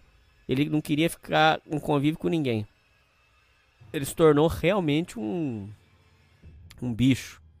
Ele se trancava no quarto e, e não queria mais contato com, com a sociedade. Ele tinha tornado o que a gente já disse que um folha seca para ele não, não fazia diferença de nada. Ele só não queria ter contato com as pessoas. Ele ficava isolado. O hobby dele nesse momento era colocar a televisão bem baixinha, ficar sozinho assistindo televisão. Tanto é que a mãe dele providencia e coloca uma televisão no quarto. Ele não saía mais, enfim.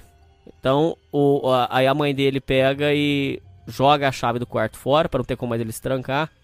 Mas o mais importante para ele era ficar no escuro, com a televisão baixa e sem ninguém em casa. Era o mais importante para ele. Quando as pessoas chamavam ele, ele fingia que não tava, para não ter que receber visita. A situação dele foi ficando pior, porque ele já não saía mais, ele realmente não, nada mais para ele importava. Chega num momento em que ele começa a sentir saudade de voltar pro hospício. Ele sente saudade de lá. Ele entende que a vida real era lá.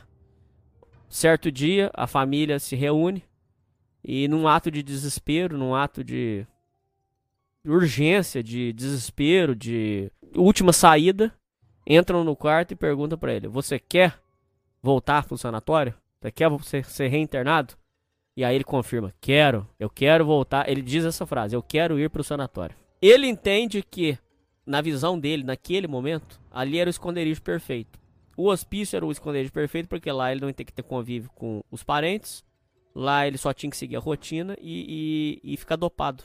Então era melhor do que é, ficar em casa. Então ele pede pra voltar, é reinternado, enfim, ele volta para aquela rotina dele lá. É relatado que, pelo pai do Austria, que a família se afastou deles, cortou eles, para que o Austin não fosse mau exemplo para os filhos deles. Então, na verdade, essas visitas que eles fizeram, que a família faz, foi para ver o louquinho, entendeu? Como sabe quando a pessoa vê um acidente e quer ir lá ver o que aconteceu, é, é a mesma coisa. Eles queriam ver a atração do circo, mas para ajudar ninguém queria ajudar. Tanto é que eles se afastam deles. Felipe, descreva por favor para os ouvintes o que, que acontece nesse momento que ele pede para voltar e como foi a segunda passagem dele pelo hospício, que ela é muito importante, muito Essa mesmo. segunda passagem pelo hospício, Hernani, foi ainda pior, porque eu mencionei na primeira que ele estava começando a ficar, por exemplo, dentre os, é, dentre os crônicos do Canto dos Malditos, que ele não mais via sentido em nada, ele só queria tomar os remédios, ele só queria, enfim, seguir com a rotina dele po- porque era mais fácil, justamente porque ele não tinha. Institucionalizado. E essa segunda passagem dele é literalmente a definição de institucionalizado. Você compara o Austre do início do, do- da internação, que, pô, ele até. fa- Os únicos papos dele com o Rogério era sobre fugir dali. E não, ah, mas se juntar três aqui dá pra pular o muro. Ah, mas tem o portão ali, a gente arromba esse portão, a gente causa uma revolta aqui, a gente pô, bate no enfermeiro, pega a chave dele, enfim. E você compara com o Austre agora um cara que teve a liberdade na mão e preferiu voltar pro hospício porque lá era o, ele, ele achava que lá era o lugar dele. Ele, ele, ele achava o ambiente em casa, né? é, esse convívio social com, com essas pessoas tendo pena, tendo raiva, enfim, dele, é porque ele até menciona isso enquanto ele estava em casa. Existiam muitos comentários do, da- de familiares e dos vizinhos, principalmente, de que é, falando assim: olha, o filho lá da, do fulano é maconheiro, ele foi pro hospício, você vê o que, que a maconha faz com ele? Ou seja, é, dizendo que tu era tudo culpa da maconha, só que eles não sabiam das circunstâncias dele, mas ele dizia que nem ligava, que ele não tinha força para ligar, porque tudo que ele queria era ter o mínimo de contato possível. Tanto é que a família dele, enquanto ele estava lá, chegou no extremo, por exemplo, de é, joga- trancar o quarto e jogar a chave fora. Ele, ele, ele relata isso no livro É. de que ele só o povo só chegava lá era comida e era era para dar comida e banheiro e pronto acabou. De resto era só ficar no quarto tanto que a TV era na sala colocaram a TV lá dentro que era a única coisa que ele queria fazer. Era ficar lá deitado assistindo TV bem baixinho e não querendo interagir com absolutamente ninguém ver ninguém. Porque porque causava sentimentos ruins nele de confusão de ele ficava agressivo enfim. É, então ele foi institucionalizado e naturalmente quis voltar, né? Pro, pro hospício. E essa segunda passagem pelo hospício foi a mesma coisa que esse final da primeira, só que muito pior. Por quê? Porque ele ficou. Ele virou aquilo que ele no início achava esquisito, achava alienígena, que era um goiaba. Ele virou goiaba. Ele. É. Com- compare, ouvintes. O primeiro relato do Austin sobre o que mais surpreendeu ele no hospício foi o canto dos malditos, que ele pergunta como é que um ser humano entra nessa condição de bicho de se ficar se, se cagando e to- o tempo inteiro brigando e só gruindo e enfim, cada um em seu mundinho, pra o Austin virar uma dessas pessoas e só fazer isso o dia inteiro. Chegando a um ponto até, por exemplo, Hernani, a gente não escuta mais falar do Rogério, na verdade não sabe mais o que rolou com o Rogério, porque o Austin falou que ele nem percebeu o Rogério indo embora do hospício. Ele disse que um dia ele só se tocou e o Rogério não estava mais lá no hospício, e ele não tinha percebido isso. Mas pra você ver como foi piorando, né? Que ele, por exemplo, ele não, é, as pessoas para ele eram completamente mudadas. No final da primeira internação, algumas pessoas já tinham saído, no caso o Rogério e outros. Ele disse que na segunda internação, é, ele não, não reconhecia mais ninguém, que todo mundo tinha mudado e que ele não, não notou nada. Ele não notou nada disso, os dias iam passando. E essa segunda internação foi extremamente longa, né? Renan? Foi, se eu não estou enganado, foram que, uns oito meses? Por, por aí? Na segunda internação foi assim. A segunda internação ele fica três meses num- no- naquele mesmo hospício. A família dele desesperada muda ele pra um outro hospício em Curitiba. Passa ele pra Curitiba. Aí lá, ele, num total, se somar tudo, ele ficou oito, oito meses internado na segunda vez. Enfim, aí ele lá no segundo tratamento. Ah, só uma coisa. Aqui ele descreve que na, ele via tudo na vida dele como se estivesse assistindo uma televisão. Então, tudo que acontecia, ele estava tão desligado da realidade que é como se ele estivesse assistindo a vida dele acontecer. Como se estivesse vendo uma televisão. De tão fora que ele estava do corpo. Aí a família dele resolve é, mudar ele para um tratamento lá em Curitiba. É aí aonde ele conseguiu, pelo menos, vamos colocar assim, voltar um pouco a si. Então ele, dece- ele decide sair é, do tratamento, ele consegue sair, ele tenta voltar aos estudos e, e voltar a uma vida normal. Isso também é mostrado lá no filme Bicho de Sete Cabeças. Quando ele tenta voltar aos estudos e voltar à vida normal, a cabeça dele tinha sido danificada de tal forma que ele, que ele começa a achar muito difícil ter voltar. É descrito que antes ele era um garoto sonhador, é, cheio de, de vontade de viver, e agora ele tinha virado. A, o, o, o, efeito dos, dos, medicamentos, do tratamento, tinha virado um outro, uma outra pessoa totalmente diferente.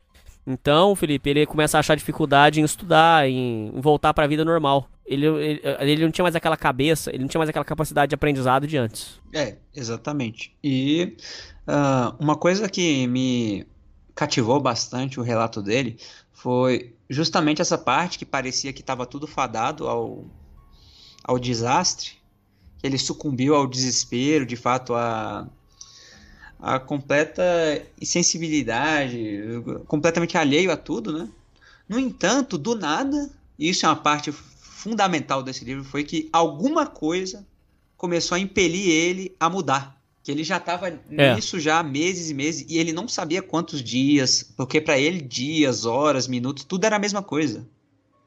Ele só parecia que realmente era uma, uma TVzinha a vida dele. Ele não, não tinha mais noção do tempo. No entanto, ele até descreve assim no livro, com essas palavras, que ele estava como se tivesse mergulhado, como se ele estivesse debaixo d'água.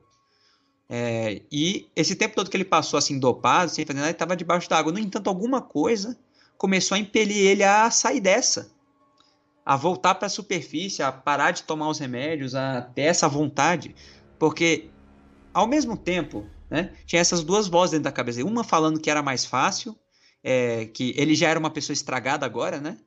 E que agora era muito mais fácil só continuar assim, tomando remédio, porque o remédio ajuda ele a lidar com esse trauma, né? Ajuda ele a lidar com, com essa vida, com o que ele se tornou, é, com as críticas, com essa questão familiar e tudo mais. Os remédios ajudam ele, porque ele fica dopado o dia inteiro, não sente mais nada e ao mesmo tempo tinha uma voz assim dentro dele falando também para ele sair dessa, que ele sabia que aquilo não estava certo, para ele parar de tomar os remédios, para ele retomar a vida dele de volta.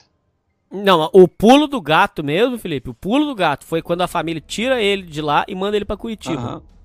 Porque lá no tratamento em Curitiba não dopavam ele. Foi onde ele conseguiu recobrar, recobrar um pouco da consciência, um pouco. Uhum. Mas ele ainda assim tinha esses argumentos, esses monólogos internos, né? É, que, é. que é, assim, é, começou esse embate entre as duas, essas duas perspectivas. Uma de continuar institucionalizado e a outra de começar a, a sair dessa, retomar a vida, tudo. E felizmente o Áustria ele decide é, tentar retomar a vida dele. Tanto é que é justamente o momento em que ele sai é, do hospício e volta a, entre aspas, nova vida normal dele, com, com a família e tudo mais é, é o momento em que ele tenta voltar a ser, a ser uma pessoa normal que se adequa à sociedade. Quando ele, ele volta, então, ele arruma um emprego numa seguradora. Ele tinha que vender seguro. Ele começa a trabalhar na Mon Montepio. Essa Montepio fornecia, então, materiais, é, planos de seguro. E ele tinha que fazer a, a venda, cap, é, captar clientes. A psicóloga desconfiou que tinha alguma coisa errada com ele. A psicóloga já suspeitou que ele era estranho, mas deixou ele ser contratado. Ele relata que os danos da, da cabeça dele geravam brancos. Ele estava andando, de repente, não sabia para onde que ele estava indo e onde ele só seguia. Ele não, não sabia mais para onde ele estava indo. É relatado que às vezes ele estava atendendo um cliente Olha pra você ver que loucura. Às vezes ele tava atendendo um cliente. Ele pegava as coisas dele, levantava e ia embora. Porque ele, ele, ele esquecia o que, que ele tava fazendo. Ele esquecia porque ele tava conversando com a pessoa. E ele, de repente, ele acordava. Ué. E aí pegava as coisas dele e ia embora. E, uh, deixava o cliente lá. Então, esses brancos que andando nele. E também a, a agressividade. É, é, relatado que em uma, um dos momentos ele começa a dar cabeçada no poste e aí o, os populares ali param ele e conversam e tentam acalmar. Então ele se tornou. Ele teve brancos e a agressividade extrema dele. Sempre em conflito. Sempre inseguro. É, às vezes para ele sair de casa também era muito difícil e tal. Aí, Felipe, a psicóloga notou que tinha alguma coisa esquisita com ele. E ele não conseguia vender, por causa desse problema que a gente estava dizendo para vocês. A psicóloga notou, mas não, não, quis falar nada. Aí um dia a psicóloga pegou e pediu que uma pessoa conversasse com ele. Foi aí aonde ele, novamente, ele tem um contato com a espiritualidade. Um, uma pessoa falou para ele, ele o problema dele poderia ser, é, ser ajudado é, com, a, com espiritualidade e leva ele para um centro espírita lá e ele reza terços lá e ele diz nas palavras dele que isso foi acalmando ele, foi acalmando, acalmando. Ele, o, o, o escritor, o Austragésilo, ele dedica essa melhora ao espiritual, a Deus. Ele diz que rezando esses terços, né, é, é, ele, ele conseguiu se acalmar, recobrar a consciência dele, assim, a, pelo menos a calma, né? O equilíbrio dele, ele consegue, ele, ele diz que conseguiu por meio de milagre. Felipe, outra passagem que é interessante. Então, tem essa passagem. E outra passagem interessante é que ele foi fazer um curso no Senac e a, isso aqui ouvintes já relataram também. Ouvinte que toma remédio psiquiátrico. Ele vai fazer um curso no Senac, conhece duas gatinhas. Chega lá, uma delas gostou dele, né? Se, se afeiçoou por ele. E eles vão pro motel. Quando vai pro motel, o que aconteceu, Felipe? Broxou. Porque dizem que o remédio psiquiátrico brocha. E ele não conseguia mais sentir nada. Nada. Ele, o, o pau dele não sobe. E ele começa a se sentir desesperado de ver. Então agora retomamos com você. Brocha. É, com dano branco e com essa agressividade dele. A agressividade ele disse que ele conseguiu curar através de milagre, mas os outros problemas ainda continuavam. Você entende, Felipe, que o cara não, não tinha mais. Eh, vamos supor assim, ele voltou ao convívio em sociedade por força de vontade dele, mas ele não tinha condição de viver Exato, a vida. É, é, ele até mesmo diz que, em algumas passagens, que ele se sentia estragado mesmo.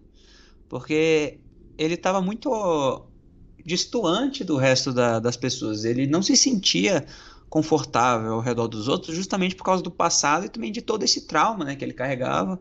E a gente não pode só dizer que é psicológico, né, mas obviamente físico, porque alterou o cérebro dele. O ouvinte não tem jeito, o cara vai tomar, sabe-se lá quantas sessões de eletrochoque, o cara vai ficar diferente. Então, nisso, quando ele entrou nessa seguradora, ele menciona que essa psicóloga foi é, bastante compreensiva com, com ele. Porque ele dizia que ele lia as coisas, por exemplo, quando ele fazia o curso para entrar na seguradora, porque tinha um, eles faziam um teste, né? Para os empregados, para entrar e começar a trabalhar. Ele falou que na, no dia da prova, ele ficava olhando para a prova dele, ele. Ah, é. Ele é, via os outros é fazendo a prova e ele ficava olhando para a prova dele e ele não entendia as palavras, ele não conseguiu nem assinar o próprio nome.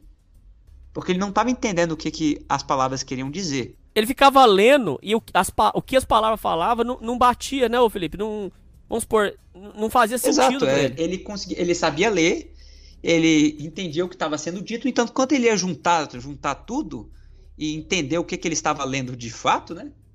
Para falar, ah, escreva seu nome aqui, aí para escrever o nome, ele não conseguia. Então acabou que ele disse que ele ficou lá é, matutando durante todo o período da prova. E ele não conseguiu fazer nada. Ele, deixou, ele foi o único que deixou a prova inteira em branco. Só que ao mesmo tempo, ele só ficou parado ali encarando a prova. E a psicóloga viu que tinha algo curioso com ele, só que ela foi compreensiva e mesmo assim ele diz que ele até agradece ela, diz que ela foi muito muito, cari muito caridosa, muito humana, porque ele deixou a prova inteira em branco, mas ela é, aprovou ele. É, apesar disso. Uh, no entanto, essas, apesar de ter ele ter tido sucesso na entrar na seguradora, ele, os problemas ainda ficavam muito evidentes, né? Ele dizia que com os colegas de trabalho dele ele tinha contato zero praticamente, porque ele era muito agressivo ainda, então ele não, não conseguia interagir direito.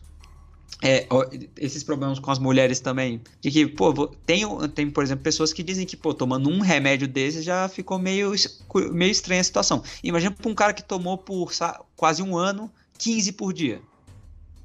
Você imagina como é que não ficou? Não é só o cérebro, mas tudo, o corpo inteiro começa, começa a ficar desmóvel, começa a ficar é, estranho. Uh, isso foi incomodando ele até que de fato, né, como, como você falou, Renan, ele chegou, a, essa psicóloga pediu para uma pessoa, mas não num sentido maldoso, né, E, ah, vai ver porque que esse fulano aí é estranho, não sei o quê. Não, mas botou, pediu para um cara e conversar com ele, entender o que que tava rolando, né? Porque ela não conseguia se aproximar tanto.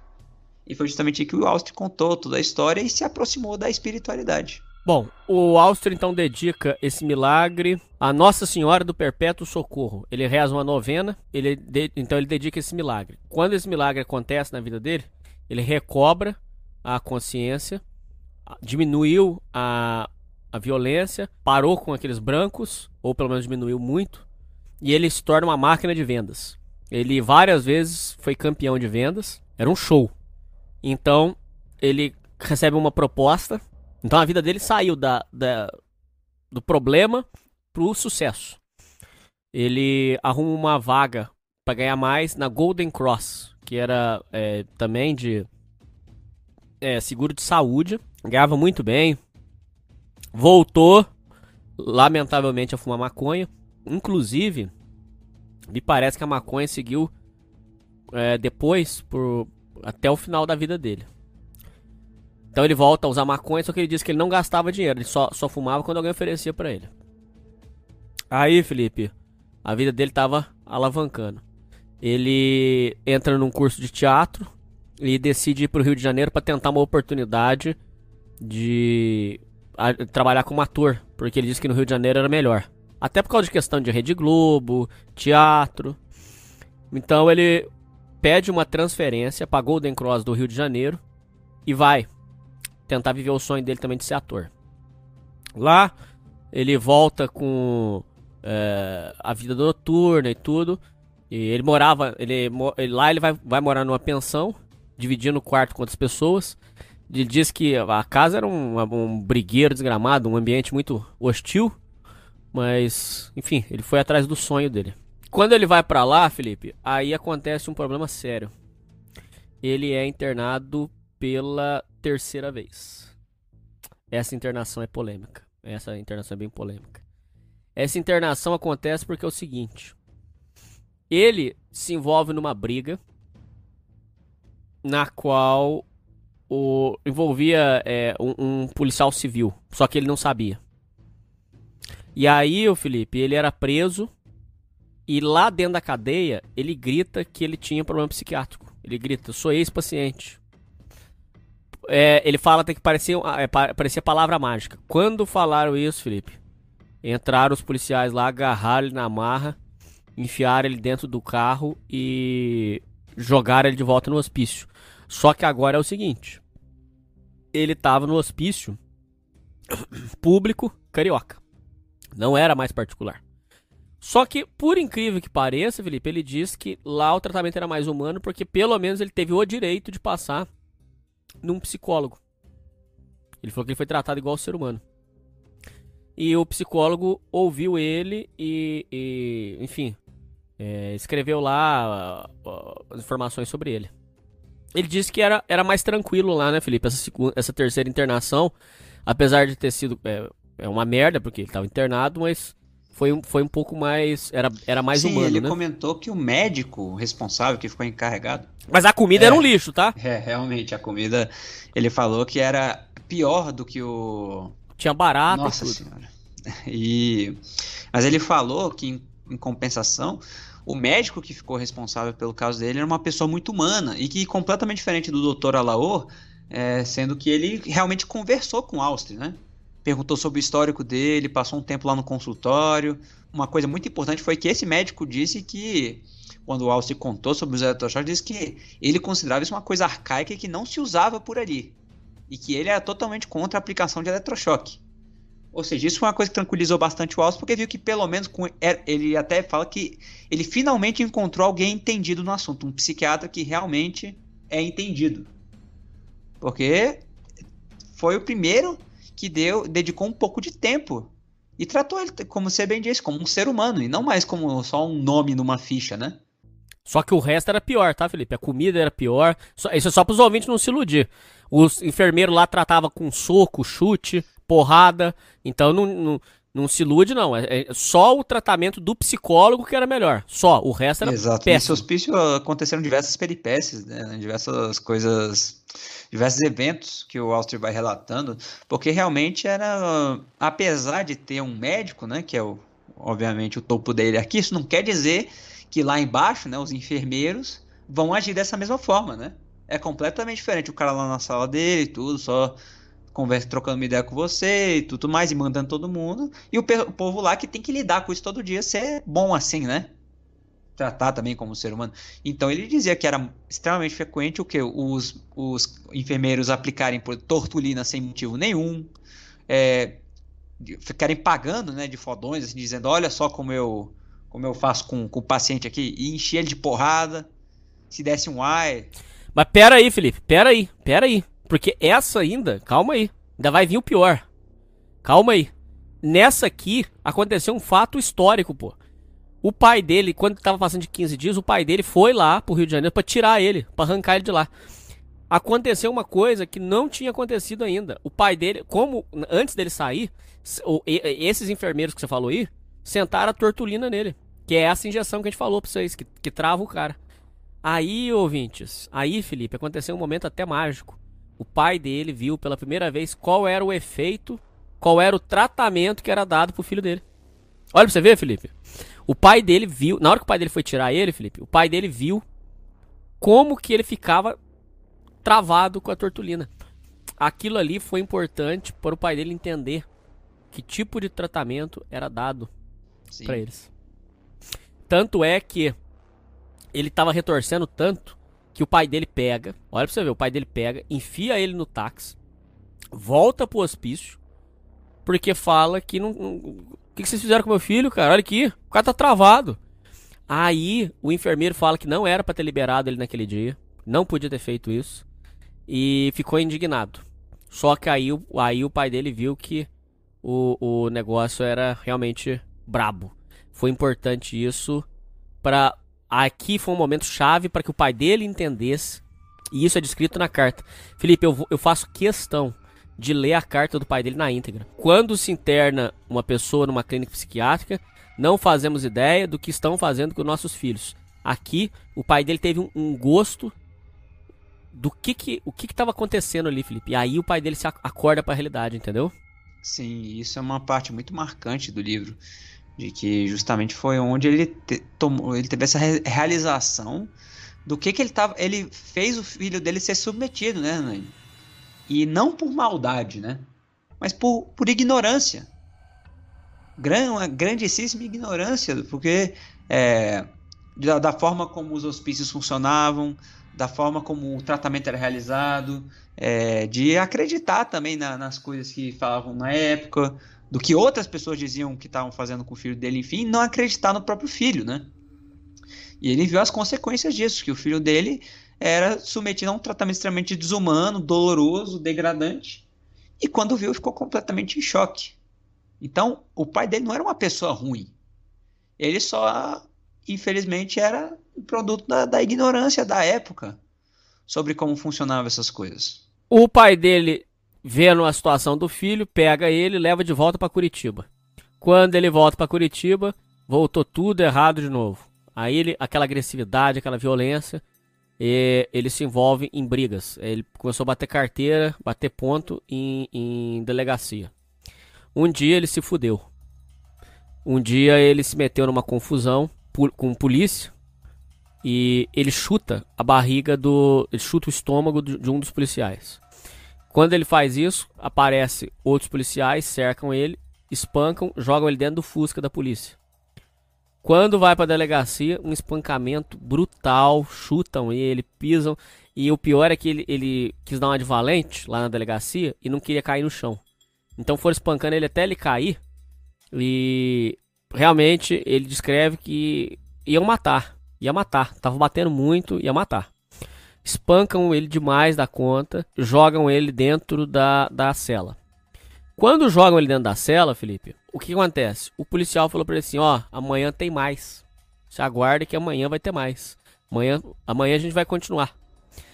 Felipe, ele com o corpo espancado, todo quebrado, espancado mesmo. ele já pensou o seguinte: amanhã eu não vou escapar. Ouvintes, ele pensou: da surra de amanhã eu não vou escapar. Amanhã eu vou morrer. Felipe ouvintes, o que que ele te, o que que ele pensou no auge do desespero Engenhoso. dele? Muito O que, que engenhoso. ele pensou? É. Ele pensou o seguinte, gente. Eu não tenho mais o que fazer. Eu vou ter que apelar pro desespero. Ele pega e começa a cagar e passar as fezes no corpo dele inteiro, no cabelo. Ele tinha um cabelo comprido. Ele pega e começa a passar merda no cabelo, no rosto, no corpo inteiro. Passou merda no corpo inteiro porque ele pensou o seguinte: o plano dele foi: eu, cheio de merda no meu corpo, eles não vão querer bater porque eles vão se sujar. Além de eu estar fedendo, além desse fator, eles não vão querer me bater porque eles vão se sujar. Ele passa merda no corpo inteiro.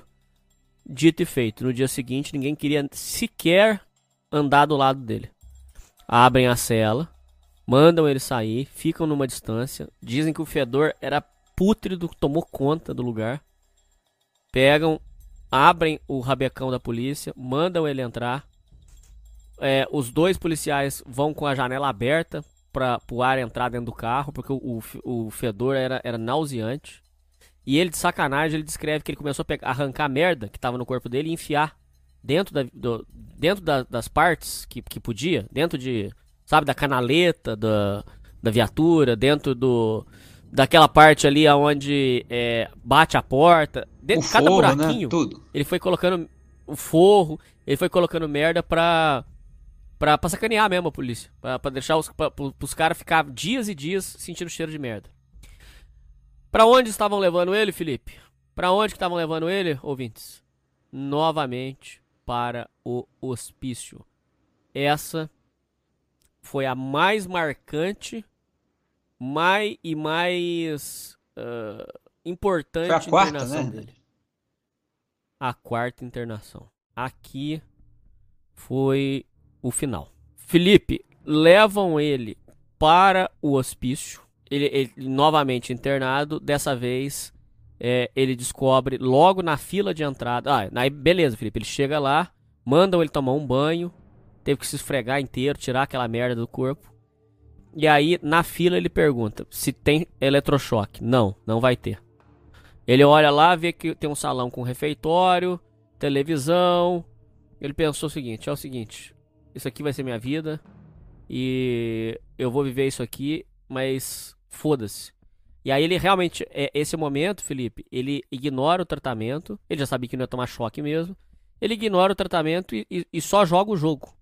Então, é aqui que é descrito a parte em que ele. Ah, também tinha uma sala de castigo lá. Tinha sala de jogo. E aqui ele simplesmente ele, enfim, ele aqui ele simplesmente ele começa a, a tocar o terror. É, ele ele é, contrabandeava bebida, droga pra dentro do, do, do, do hospício. Aqui ele é, ele já é, não é igual da primeira vez que ele tomou os medicamentos, seguiu o negócio. Aqui ele ele já, ele já sabia o que, que ia acontecer, ele já tinha manjado já ah, o sistema de, de clínica.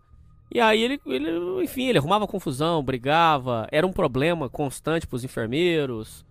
É, que mais? Ele é, é descrito, é, eu, quero, eu queria pedir pra você contar essa parte.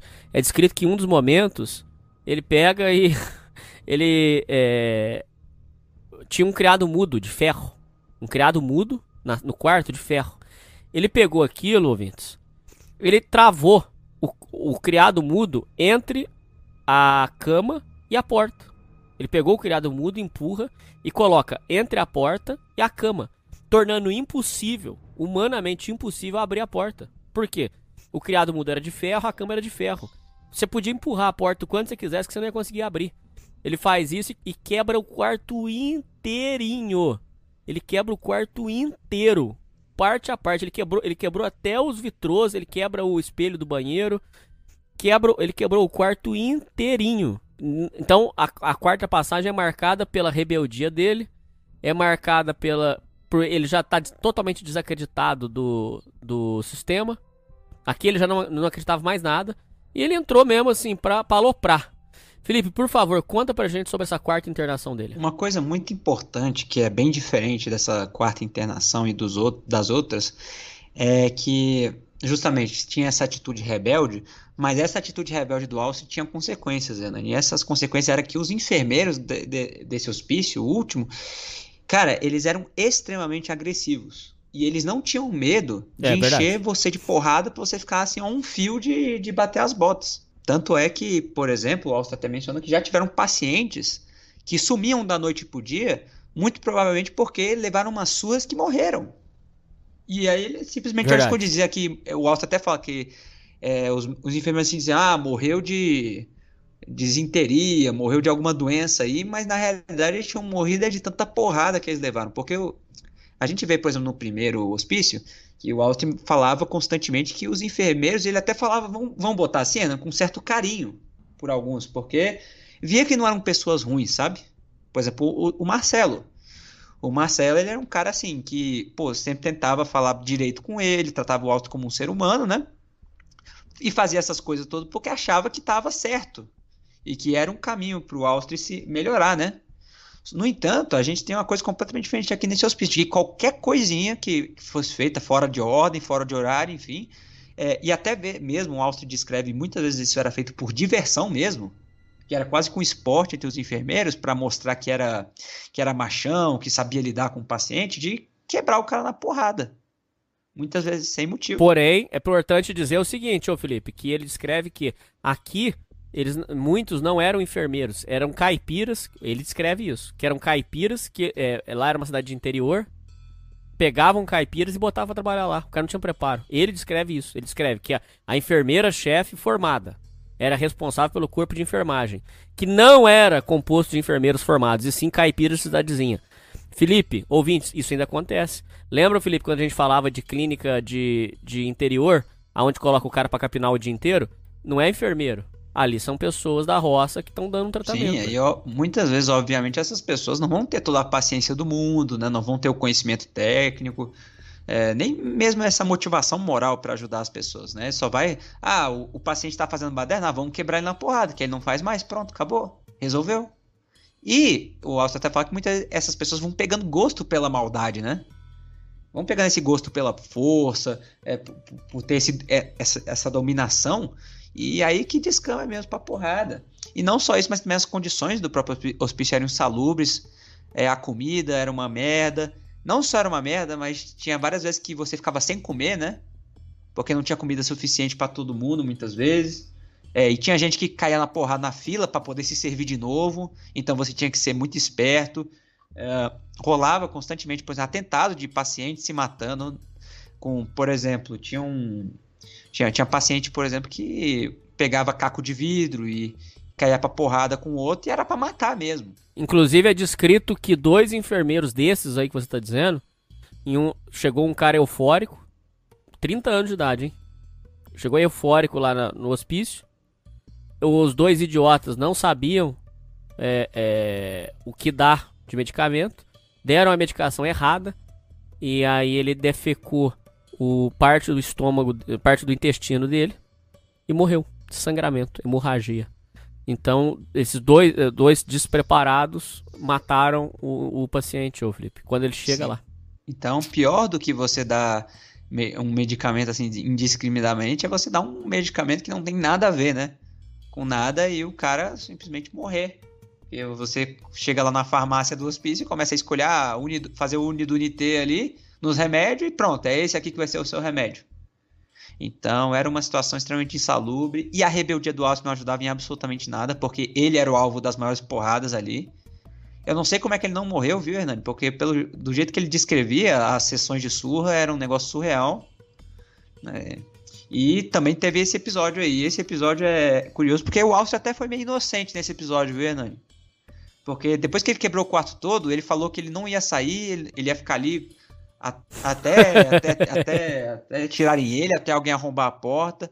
Só que aí o que, que eles fizeram? Eles pegaram alguém ali, um, um dos pacientes, assim, que era meio amigo do Austri, e botou ele pra ficar ali na porta, falou, não, eu fiz um acordo aqui com eles, ninguém vai te bater não, você, não, tá tranquilo, Austria, eles só querem que você saia, não sei o que. E aí o Austria, assim, foi, foi na, foi sendo alvo do chave, não sei o que e tal. Aí ele mesmo desbloqueou a porta e logo que ele desbloqueou a porta já chegou, já chegou uns quatro pra encher de porrada. Inclusive, esses mesmos enfermeiros é descrito em, um, em uma das passagens que. Você vê, olha o nível de ignorância. Eu tô falando isso para vocês ouvintes entenderem quão ignorantes eles eram. É, o, o, enfermeiro tentou achar a veia dele para aplicar a medicação, Felipe. Procurou três vezes, não conseguiu. É, aplicou três vezes, não conseguiu. Na quarta, ele, com raiva, pegou e injetou de qualquer jeito, com força. Ah, Diretamente no músculo, né? O braço dele. Exatamente, o braço dele ficou esverdeado, roxo e dolorido. E ele, ele quase perdeu esse braço, porque infeccionou, inflamou. E o enfermeiro fez isso porque achou que ele tava de birra. Não é birra, idiota. Não, a, a veia não tá pegando porque vocês já furaram tudo que é lugar. Isso é uma coisa até pra então, é, é ignorância. de heroína e tudo, que fala que a veia vai ficando cada vez mais difícil de você pegar ela, né? Porque de tanto você ficar furando, furando, furando, furando, a veia vai ficando cada vez mais difícil. Então, ainda mais o Austro que já tem um histórico aí de, de, de hospício em hospício, Aí que não acha mesmo. E isso realmente é muito perigoso, viu, cara? Quando injeta uma solução assim, desconhecida, diretamente no músculo, cara, eu não sei como é que o Alce não perdeu esse braço. Que é muito perigoso. Bom, uh, essa então, essa internação dele é marcada por isso, por esses conflitos. Conflito com a, a administração, conflito com os enfermeiros. E então é marcado por esses conflitos. Então essa quarta internação é marcada por esses conflitos, brigas é, esse, esse, esse problema dele. Ah, outra coisa importante. Aqui ele já aproveita da malandragem dele e começa a evitar tomar os remédios. Só que aí a administração percebeu que ele estava evitando tomar os remédios e começa a conferir, é, passar a mão na boca dele para ver se ele tinha tomado o mesmo remédio ou não. É, que mais? Era proibido visita pública de familiar. Era, era, era, um, era um, um hospício muito mais amador, muito mais despreparado. Muita sujeira também, que ele relata aqui. E muitas pessoas ali que já estavam abandonadas pela família mesmo, né? Exatamente. Ainda mais hospício de interior, né, Nani? Que tem um, é muito precário a situação de não tem gente formada e só bota um cara qualquer da rua ali para ser enfermeiro, para ter todo esse poder, né? Muitas vezes, e, e para pra pensar Nani, que esses caras sem conhecimento médico nenhum eram os que aplicavam remédio, injeção e tudo mais. Então, era uma situação. O, é até meio complicado de dizer isso, mas o, o Austin estava melhor no primeiro do que nesse. Em que ele tomava eletrochoque e tudo, mas lá os caras tinham conhecimento médico, entre aspas, né? Usavam pro mal, né? O, o doutor Alaor sabia dos riscos, obviamente, pô, tinha que saber, né? Causava lesão e tudo mais. Mostrava em raio-x, é impossível não notar isso. Mas o cara aplicava e o Alce nunca passou perto, né? Ele sentia dor, sentia náusea, sentia tudo. Foi uma, um sofrimento absurdo. No entanto, é completamente diferente chegar um cara que não sabe de absolutamente nada, e no caso os enfermeiros, né? E te aplicar um negócio diretamente no músculo porque não consegue pegar uma vez e você quase perder seu braço. Matar um cara ali aleatório porque deu o remédio errado e depois dizer que morreu de, de desinteria só e pronto, e fica por isso mesmo. Então você vê que, cara, quando você acha que já tá na pior, você já tá no absoluto fundo do poço, pode piorar. Isso que é o foda. É descrito por ele uma passagem interessante do tal do Pelezinho. Pelezinho era um, uma pessoa que era um rapaz que queria ir para casa e começou a fazer greve de fome. Ele não comia mais, foi enfraquecendo, foi enfraquecendo até o momento em que ele fica acamado porque ele queria que a família tirasse ele de lá. Eles, os próprios, os próprios internos, se reúnem e com muito amor, com muita paciência, dizem para ele que ele só vai conseguir sair se ele tiver forte para poder sair. E aí, com, com muita paciência, com muito amor, convencem o Pelezinho a comer. E aí o Pelezinho fica forte, fica melhor e tal. E aí ele usa isso como argumento de mostrar que não era na ignorância, na porrada que, que ia ganhar o paciente. Ele disse que o, o paciente psiquiátrico, acima de tudo, e eu acredito nisso mesmo, ele é carente de amor, porque não é abandonar igual bicho lá, é um ser humano. Então ele diz que o, o, o paciente psiquiátrico ele é carente de amor, é carente de paciência, de atenção, e que aí, enfim, eles, eles conseguem convencer o cara a voltar a comer. Outra situação é que descrita é que eles formavam um gangue para poder lutar lá dentro, tanto contra os enfermeiros quanto contra, contra outros loucos. Enfim, eles faziam os planos deles lá de, de, de fuga, de conseguir droga, de conseguir cachaça. E é, mais, é importante também comentar que o Austri completou 20 anos de idade dentro e, e passou o Natal e o Ano Novo dentro do hospício. Então ele descreve que ele faz 20 anos, cansado já dessa, dessa vida de internação, saturado desse meio, perdido, né? Porque sem saber o que, que ia ser do futuro dele, Felipe. Então é, é, é, o que eu te disse. Essa quarta internação é marcada pelo, pela rebeldia, pela violência, pela total descrença no sistema, pela total descrença eh, em solução. Então é marcado por isso, Felipe. O que mais que você pode comentar sobre essa quarta e fundamental é, é passagem dele pelo hospício? Eu acho que essa essa última internação foi realmente muito marcante para ele, né? Porque é, ele tentou se, se revoltar de todas as formas, manter uma agressividade assim, e foi vendo que não ia dando certo, né, Nani? Ele foi tentando lutar contra isso, só que de uma forma muito mais consciente, porque ele tava, não estava sendo dopado, né? Ele se recusava a tomar os remédios e tudo mais, e ele foi sofrendo, foi sofrendo abuso físico, abuso psicológico o tempo inteiro lá por parte dos enfermeiros, ou melhor, os caipiras de uniforme, né? E você consegue ver que são pessoas unidas ali, no caso do. falando dos pacientes, né? Com esse caso do Pelezinho. Até mesmo no caso ele menciona que tinha um amigo dele, entre aspas, que chama, se eu não me engano, o apelido dele era Anjo, né? É, Isso, que aí era um, era um crônico, mas que entre aspas eles desenvolveram uma relação de amizade, assim, porque esse cara ficava acompanhando ele de um lado pro outro, ele dava cigarro pro cara. Eles até que é um grande arrependimento dele, porque um dia o ele disse que estava meio sonolento, e o Sadi foi tentar pegar os cigarros dele, ele foi lá e deu uma, uma porrada no, no Sadi, ficou agressivo. E aí ele nunca mais assim falou com falou com ele tudo, então consegue ver que o estado do Alce tava, ia se deteriorando com o tempo, a cada nova experiência, né? Teve um episódio também, né, que você comentou do contrabando da bebida, que eles descobriram, né? Porque usaram um lençol e foi um, foi um método bem elaborado para pegar a bebida. é disso que eu tô rindo. Os caras tinham. Tinha uma pessoa lá de fora que ia trazer as bebidas e o cara. E eles amarraram um lençol ali, uns negócios lá na, na, na janela, na abertura da janela, para fazer tipo uma, uma tirolesa ali para puxar o negócio, para puxar a bebida. E eles conseguiram. De, de algum jeito ali a engenharia deu certo. Eles conseguiram puxar a bebida lá, encheram o caneco. Só que descobriram, né? Descobriram e aí, obviamente, né? É, o Alster já falava. É, o Alster falava castigo. que ele era o favorito, ele já era um infame ali de todos. Ele assumiu a culpa e encheram ele de porrada de novo, uma das piores surras que ele já levou. E ele vivia sob o efeito da tortulina. Lembram dela, ouvintes? Agora era direto. Como ele era muito capeta, vivia sob a tortulina. Só que a tortulina, o Felipe ouvintes, começou a perder o efeito no corpo dele.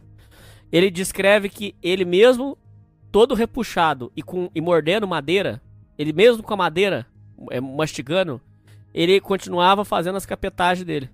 Em, em um dos momentos é descrito que ele pega uma vassoura, Felipe, e ele saiu de ponta a ponta do hospício, é, dando vassourada nas, nas lâmpadas. Ele estourou as lâmpadas de ponto a ponto do hospício. Aí é, é, o nego já não sabe mais o que fazer com ele. Em dado momento, em, em, em outro momento lá, na sala de bilhar, ele pega e deu uma tacada no, nas costas de um, de, um do, de um dos internos. Aí, Felipe, ele deu a tacada. Aqui é o momento chave. Para quem já assistiu o filme, sabe onde isso vai terminar. É um momento até assim. É. Não sei, Felipe, até. Não sei se poético é o termo certo, viu, cara? Até se... Não sei. É um momento, assim, muito marcante que Aí pegam ele, metem ele no cubi num cubículo. Era todo acolchoado, fétido, podre. Era um, era um cubículo acolchoado pra pessoa não se bater. Podre, assim, fedorento. E é, fedorento por quê? Porque muitos anos pessoas é, ficando lá, aquele suor, urina, fezes foi se concentrando, foi se ali na, na nas almofadas. E fechado, né, né? Todo escuro. Isso. Aí, Felipe, ele foi pra lá. Aí tava trancado lá. E aí a, a faxineira, que gostava dele, ficou com dó. Passou para ele um cigarro e, e passou a caixa de fósforo. Quer descrever o que aconteceu, Felipe? É, Nani, eu acho que no filme você consegue. A gente dizer o do livro é uma coisa, mas no, eu, eu recomendo completamente ouvinte, vocês verem esse momento no filme, que é uma coisa assim. É a, é a culminação, é o fim de tudo, de toda a jornada, e demonstra assim, o ápice do desespero que a pessoa tem que chegar para sair de uma situação. Mas ao mesmo tempo, como, como você bem falou, Hernani, é poético até. É um momento, eu vou dizer até, é, de bonito pela forma que. O tamanho da revolta e o que ele foi capaz de fazer para escapar de tudo isso, Hernani. Você, porque você tá torcendo é, pelo Austria, cara. Você passa o livro inteiro, assim, um filme inteiro torcendo pelo Austria e você quer que ele saia, que ele se vingue, que ele faça alguma coisa. E esse foi o momento. E o Austria, né, ele sempre foi engenhoso. Pô, aquele negócio lá de, pô, fazer a tirolesa para pegar bebida, passar merda para impedir porrada. Você sabe, você vê que o Austria é um, é um malandrão. Cara, cara sabe de algo. E, e esse foi o momento, maior engenhosidade dele, que ele falou assim, pô, os caras me botaram aqui nesse cubículo que eu vou morrer se eu ficar dentro. Ele fala assim, eu vou morrer se eu ficar aqui dentro. Porque eles não estavam nem dando comida direito para ele, Hernani. Ele disse, ou eu, ou eu vou morrer doente ou vou morrer de fome aqui dentro. Porque eu, ele ficava pedindo, gritando para os enfermeiros tirar ele, tanto que ele ficou sem voz completamente, a garganta dele só parou. E os enfermeiros iam lá na porta só para dar risada. Para dizer que essa foi a última vez que ele fez isso, que desrespeitou, enfim. Então ele falou: ou eu vou morrer de doença, ou eu vou morrer de inanição aqui dentro. Não tem outro. Então, quando veio essa oportunidade, o que, que ele fez? Ele pegou as roupas de, de cama, né?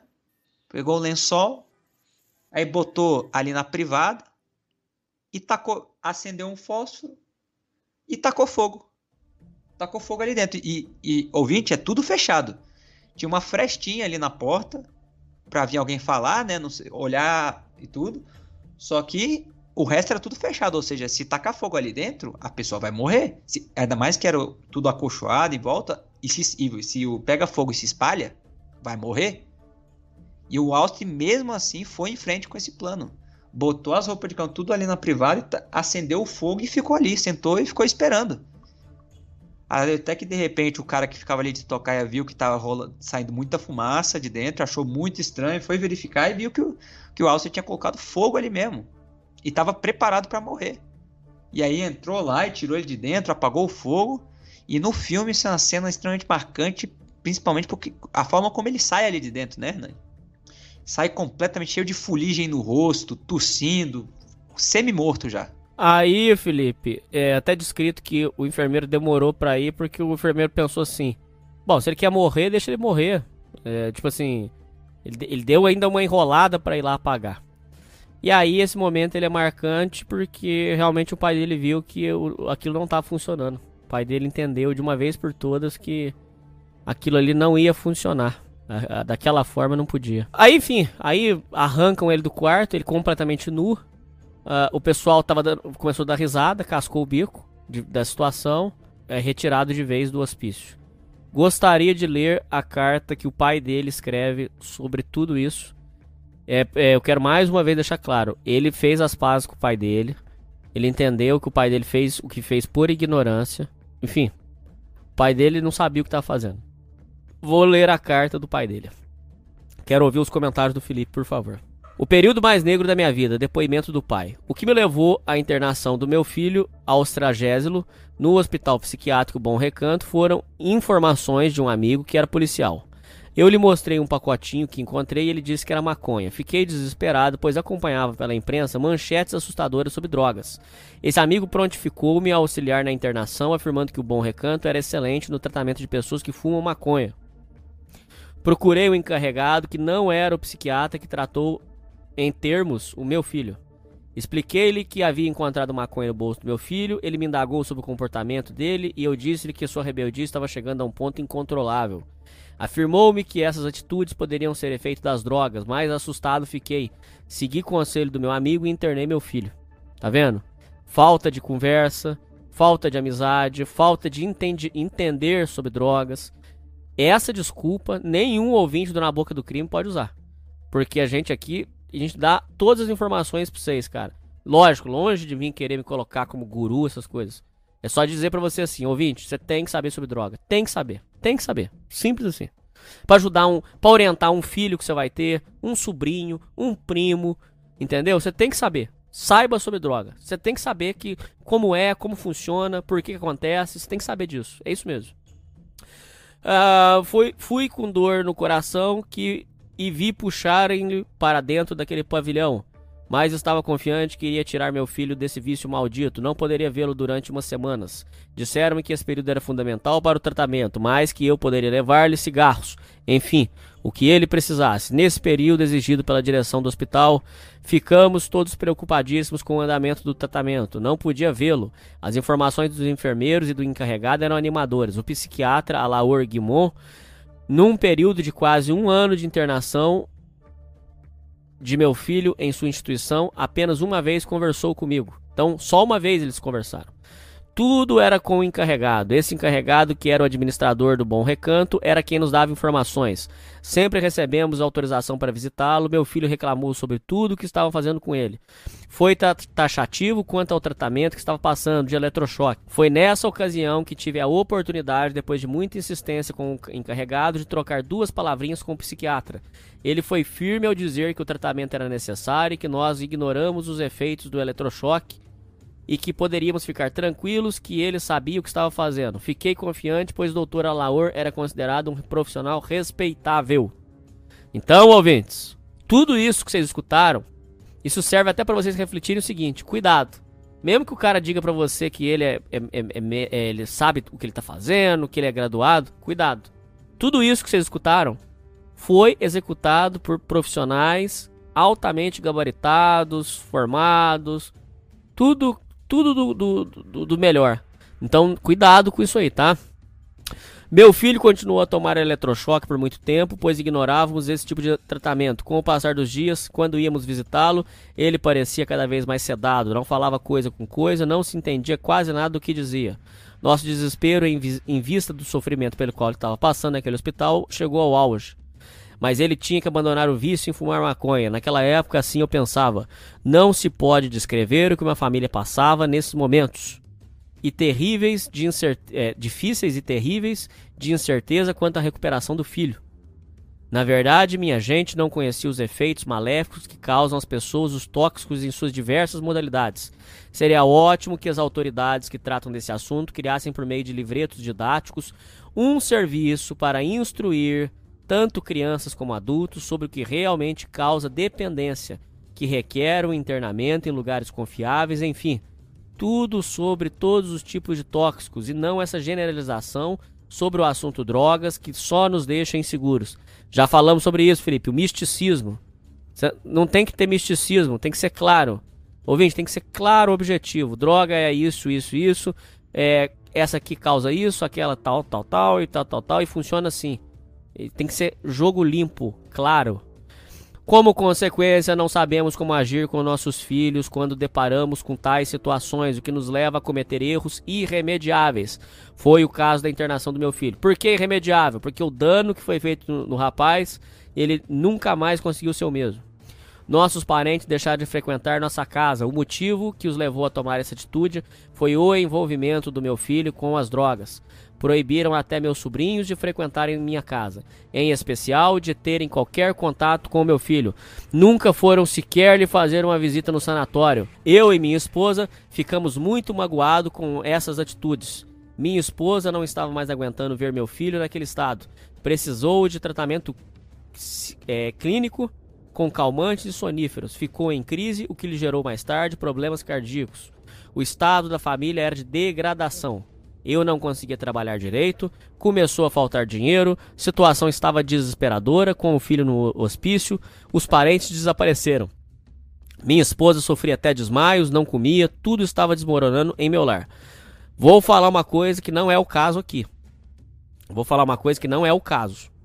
Mas para outros casos, quando o filho o, o, quando um filho cheira cocaína, fuma crack, é toda a família que vai pro saco. A família inteira vai padecer. Então não é o caso aqui, mas isso que vocês viram é o que acontece quando um filho cai na droga. Não é o caso da maconha não, mas vocês entenderam. Quando procurava saber da melhora do meu filho, o que Ah, só uma coisa, tá? Caso algum ouvinte ache que a gente tá romantizando maconha aqui, não. A maconha te torna medíocre e, e o fato de você ir em biqueira para buscar maconha é, é, é Eu não diria que a maconha é a porta de entrada. Eu diria que ir na biqueira comprar maconha, aí sim é a porta de entrada. Porque aí você tá no meio de pessoas terríveis e com outras drogas. Então, assim, gente, ninguém tá romantizando nada aqui não, viu, filho? Viva sem vício. Aí, aí você vive legal. É, quando procurava saber da melhor do meu filho, o que me diziam e o que via das visitas me decepcionava.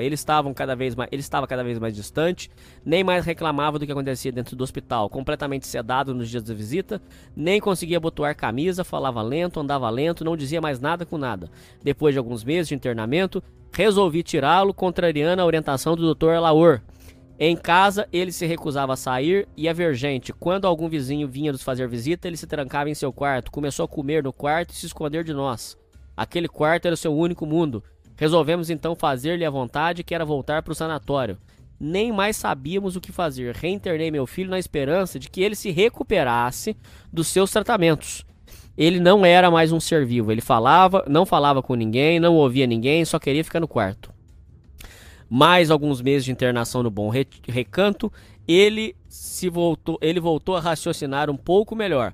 Tirei-o então desse famigerado sanatório. Minha vontade era processar o Dr. Laur. Mais para frente isso aconteceu. Foi movido uma ação contra os médicos. O filho continua ainda lento de reflexo. E quando começou a melhorar, passou a nos agredir verbalmente. Sua revolta se explodiu contra nós, brigava com os vizinhos, fazia escândalo quando saímos com ele. Ficou completamente incontrolável, tentou até to tocar fogo em nossa residência. Então, ouvintes, os danos foram permanentes. A agressividade, a violência dele era uma coisa de fora do, do comum. Achei melhor então procurar outro hospital psiquiátrico onde não utilizavam eletrochoque. E por uma briga em que ele se envolveu no centro de Curitiba, com policiais, resolvi interná-lo no, no, Hospital Psiquiátrico São Jerônimo, em Piraquara, para um tratamento mais leve. Hoje eu sei que essas instituições psiquiátricas não passam de verdadeiras ratoeiras, onde usam nossos filhos como cobaias. Naquela época, infelizmente, a nossa ignorância sobre os chamados tratamentos psiquiátricos era total. Já dentro do São Jerônimo, a agressividade do meu filho não diminuía quando íamos visitá-lo. Chegou ao ponto de vir me cumprimentar com uma chepa de cigarro entre os dedos, queimando minha mão. Sua revolta contra nós doía-me muito.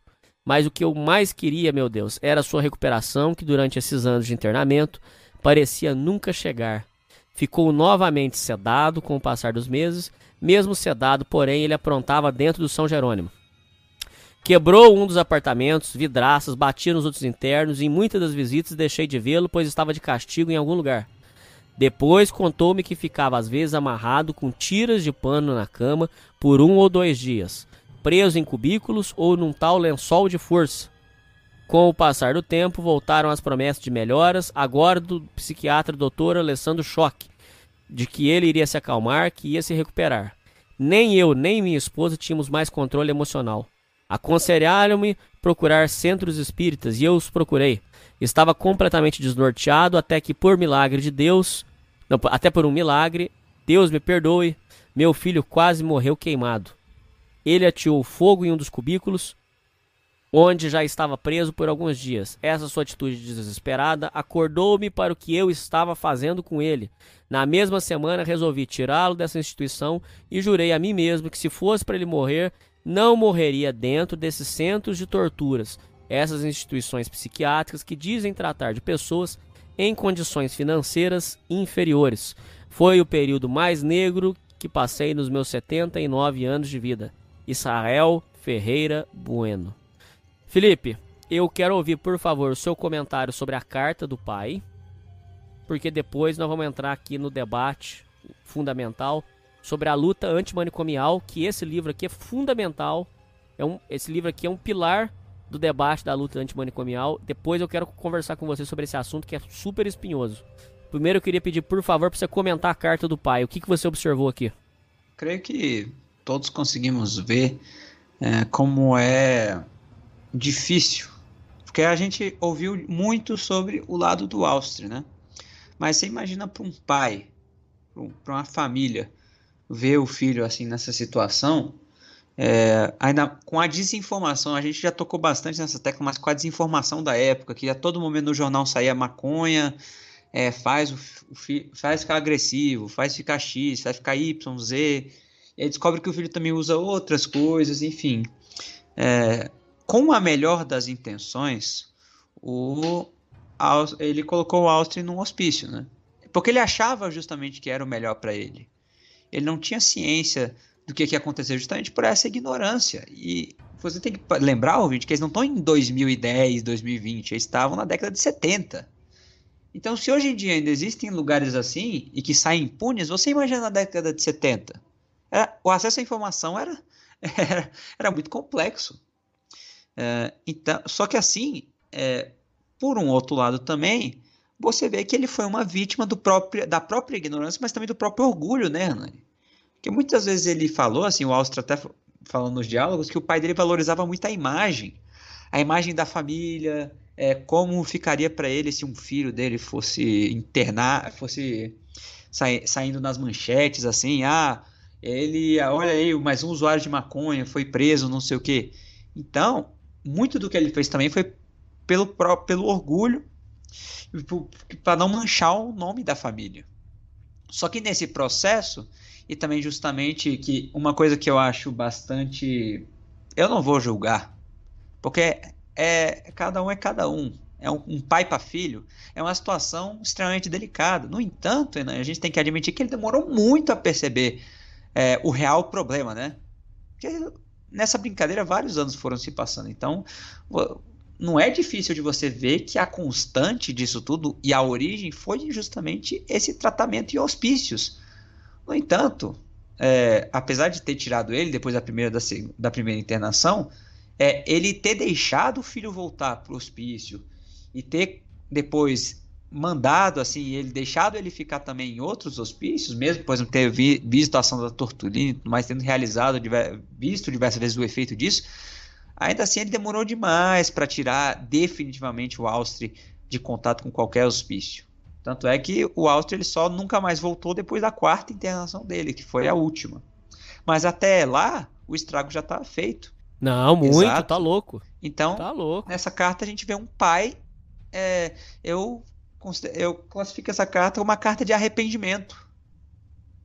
E uma das coisas que ele mais se arrepende na vida, com toda certeza, porque é, e até no, no, no, filme tem uma cena muito, muito marcante que é o pai sentado lendo essa carta, né? Uma carta que o Austin escreve lá no, no filme, que era uma carta para o pai dele, falando que ele foi o responsável por, por todo o sofrimento, por toda a tortura que ele sofreu, tudo, e o pai começa a chorar. Porque realmente é algo extremamente. Chegando até num ponto, né? Isso aí ele mencionou na carta, e tem essa cena no filme também, de que o, o Austin ele até de raiva, ele pegou uma xepa de cigarro acesa e queimou a mão do pai dele quando ele foi visitar. De tanta raiva que ele sentia, tanta revolta. Só que é o seguinte, Felipe, aqui que eu com você, eu acho que não, não vamos concordar, não sei. Esse assunto é espinhoso pra caralho. Um psicólogo aí entrou em contato com a gente, Felipe, falou que ele, que ele acha que a luta antimanicomial tá errada. Só que é o seguinte, não acho que esteja errado, cara. Vamos, vamos, vamos entrar num acordo aqui, Felipe. Você falou assim, ó. Olha só o que, que você falou. Você falou assim. Porque o tratamento foi dado errado. Mas o problema, Felipe, aí na última parte do livro, ele, ele fala isso.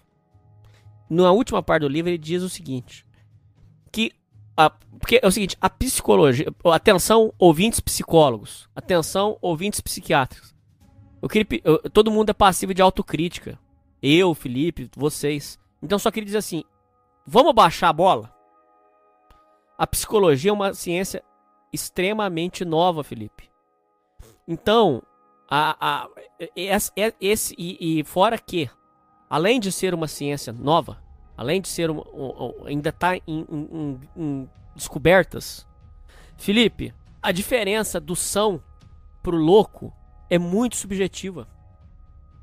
Isso o livro escancara ali na terceira, na última parte, o seguinte: como vamos definir quem é louco, quem não é? Quem pode viver em sociedade e quem não pode? Lógico que tem diferença. Ouvintes, Felipe, tem diferença. Tem gente que é perigosa para a sociedade, não pode. Mas como, como vamos definir quem é louco e quem é são? Porque se fizer um teste de sanidade, olha, Felipe, eu não sei se eu e você passa. Os ouvintes, eu acho que muitos não vão passar. Tô dizendo assim, testar se a gente é totalmente são. Então, o que, que difer nos diferencia Felipe, de um cara que de repente caiu lá dentro por algum engano e que se tornou um crônico devido à medicação e tratamento lá dentro. Você entende que é muito novo, Felipe? É muito subjetivo, é muito é, em aberto, é um, é um assunto muito inexplorado ainda. Quer dizer, se, se, for, é, se você der um zoom na vida de cada pessoa, de perto, não tem uma frase que diz isso, Felipe? De perto ninguém é normal. Como é que a gente vai definir o que, que é o normal e o que, que não é? Um, um, um, um colecionador, ele é doente? Ele é louco?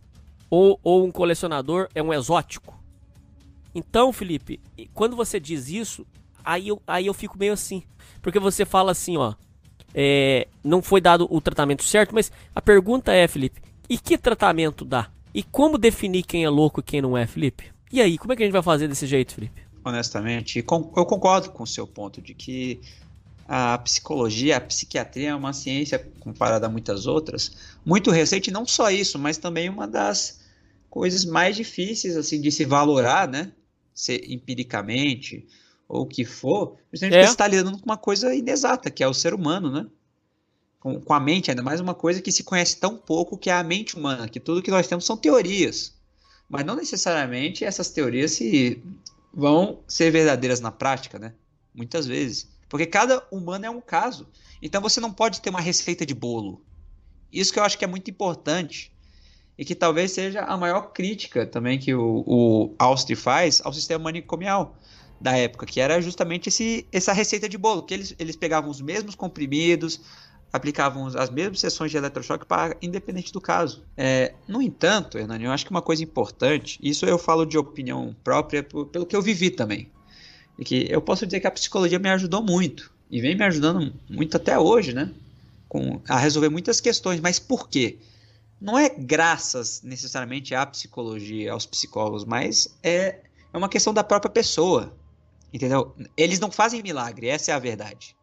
Você, você pode pagar não. 100 mil, 10 mil reais para um psicólogo, mas ele não vai fazer milagre. Se você não quer, se você não conseguir se curar, ele não vai te curar. Não é ele que cura você, é você que se cura. Entendeu? O psicólogo ali, o psiquiatra, enfim, estão lá para ajudar, mas é você que vai se curar.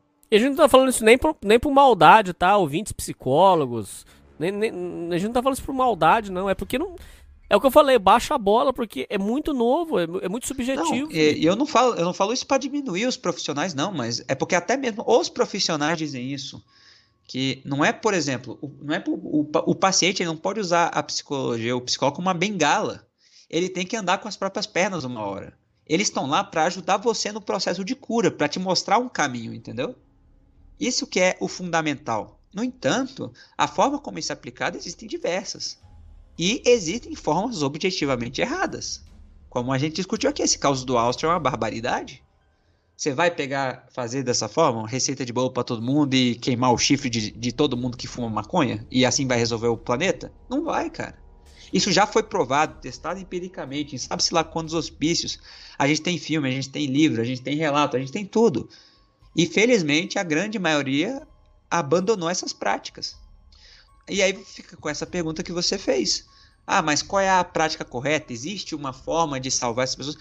Eu acho, Hernani, que não existe uma forma única, uma forma universal. Se é, isso nunca vai existir. Agora, o que, o que pode existir, de fato, é uma adaptação, um maior conhecimento, uma evolução dentro da área, enfim, até mesmo das pessoas. Porque uma coisa é certa, Hernani a área não vai se desenvolver. Não adianta ter mil e um desenvolvimentos na, na área da psicologia se as próprias pessoas não se interarem disso. Se elas não se conscientizarem de que existem esses caminhos, entendeu? É, não adianta nada. Então, as pessoas, a sociedade também tem que se conscientizar com, com, justamente com, também com esse debate. Que é muito, vai ser muito importante para isso, para elas procurarem tratamentos alternativos. Porque eu acho, Hernani, que toda pessoa tem um tratamento que vai funcionar para ela. O problema é encontrar ele, entendeu? Tá tão em aberto, Felipe, que nesse momento tá acontecendo uma, uma, uma, grande, uma grande briga do Conselho Regional de Psicologia contra a Associação dos Coaches. Olha para você ver como é que. Isso é para mostrar para os ouvintes como que a situação está em aberto. Esse, os coaches estão fazendo trabalho na, na, nessa área de saúde E eles alegam que eles usam. é, os coaches alegam que usam técnicas mais modernas, que são mais rápidas e mais efetivas, que funcionam melhor. E eu tive uma experiência muito particular, mas muito, muito, muito. Mas eu posso contar, não tem problema. Eu fiz tratamento com psicóloga é, quando adolescente por, por alguns anos. Cara, deve ter adiantado alguma coisa sim, mas muito devagar. A hora que a psicóloga começou a misturar também com o espiritismo, outras coisas. Mas não vou nem entrar nesse departamento. É, e também, lógico, atenção, ouvintes, a qualidade do, do, profissional muda tudo. Mas enfim, esse negócio, esse, esse regime, ele, essa, essa, forma, né? Que o psicólogo é uma hora, você vai lá e tal, e conta o problema, e desabafa e tal, ele, enfim, rola um aconselhamento e tal. Uh, depois eu passei num coach. Em dois dias ali, é, ele faz um tratamento lá é, com mais moderno. Não tô dizendo que é melhor, atenção, não tô dizendo que é, mais, que é melhor. Tô dizendo que ele faz um tratamento mais, mais rápido ali. em dois dias já, já, resolve um monte de coisa e, e, Entendeu? Não é que cura tudo, não. Mas ele dá uma, ele dá uma acelerada. Tanto é verdade, a prova que eu não tô mentindo, vou provar que eu não tô mentindo, que alguns psicólogos já estão incorporando técnicas de hipnose, de PNL nos tratamentos. Ou seja, tá tão em aberto que nem não não não tá determinado qual é a cura definitiva, Felipe. Você tá entendendo onde eu quero chegar, Felipe? Os próprios psicólogos estão pegando técnicas de coach, técnicas, é, tanto é que é, num curso de formação de coach lá eu vi é, psicólogo fazendo para aprender aquelas técnicas lá para aplicar em consultório. Então tá tão, a, a coisa tá tão em aberto, Felipe. Tá tão em aberto que eles estão pegando aquelas técnicas ali para incorporar. Vou dar mais um exemplo. É, várias vezes é, tem ouvintes que vêm falar pra gente que uh, os programas que a gente faz para ajudar e tal, tanto no Sociedade Primitiva quanto nos NVP, mas principalmente lá no Sociedade Primitiva, ouvinte vem dizer que botou rumo na vida seguindo as coisas que a gente falava. Esses ouvintes, Felipe, se passarem num, se passassem num, num psiquiatra, ao ver o, o, o, rapaz desanimado, perdido na vida, repetindo frases de derrotismo, por exemplo, repetindo aquele derrotismo, aquela coisa ruim, poderia receitar um, um, um antidepressivo.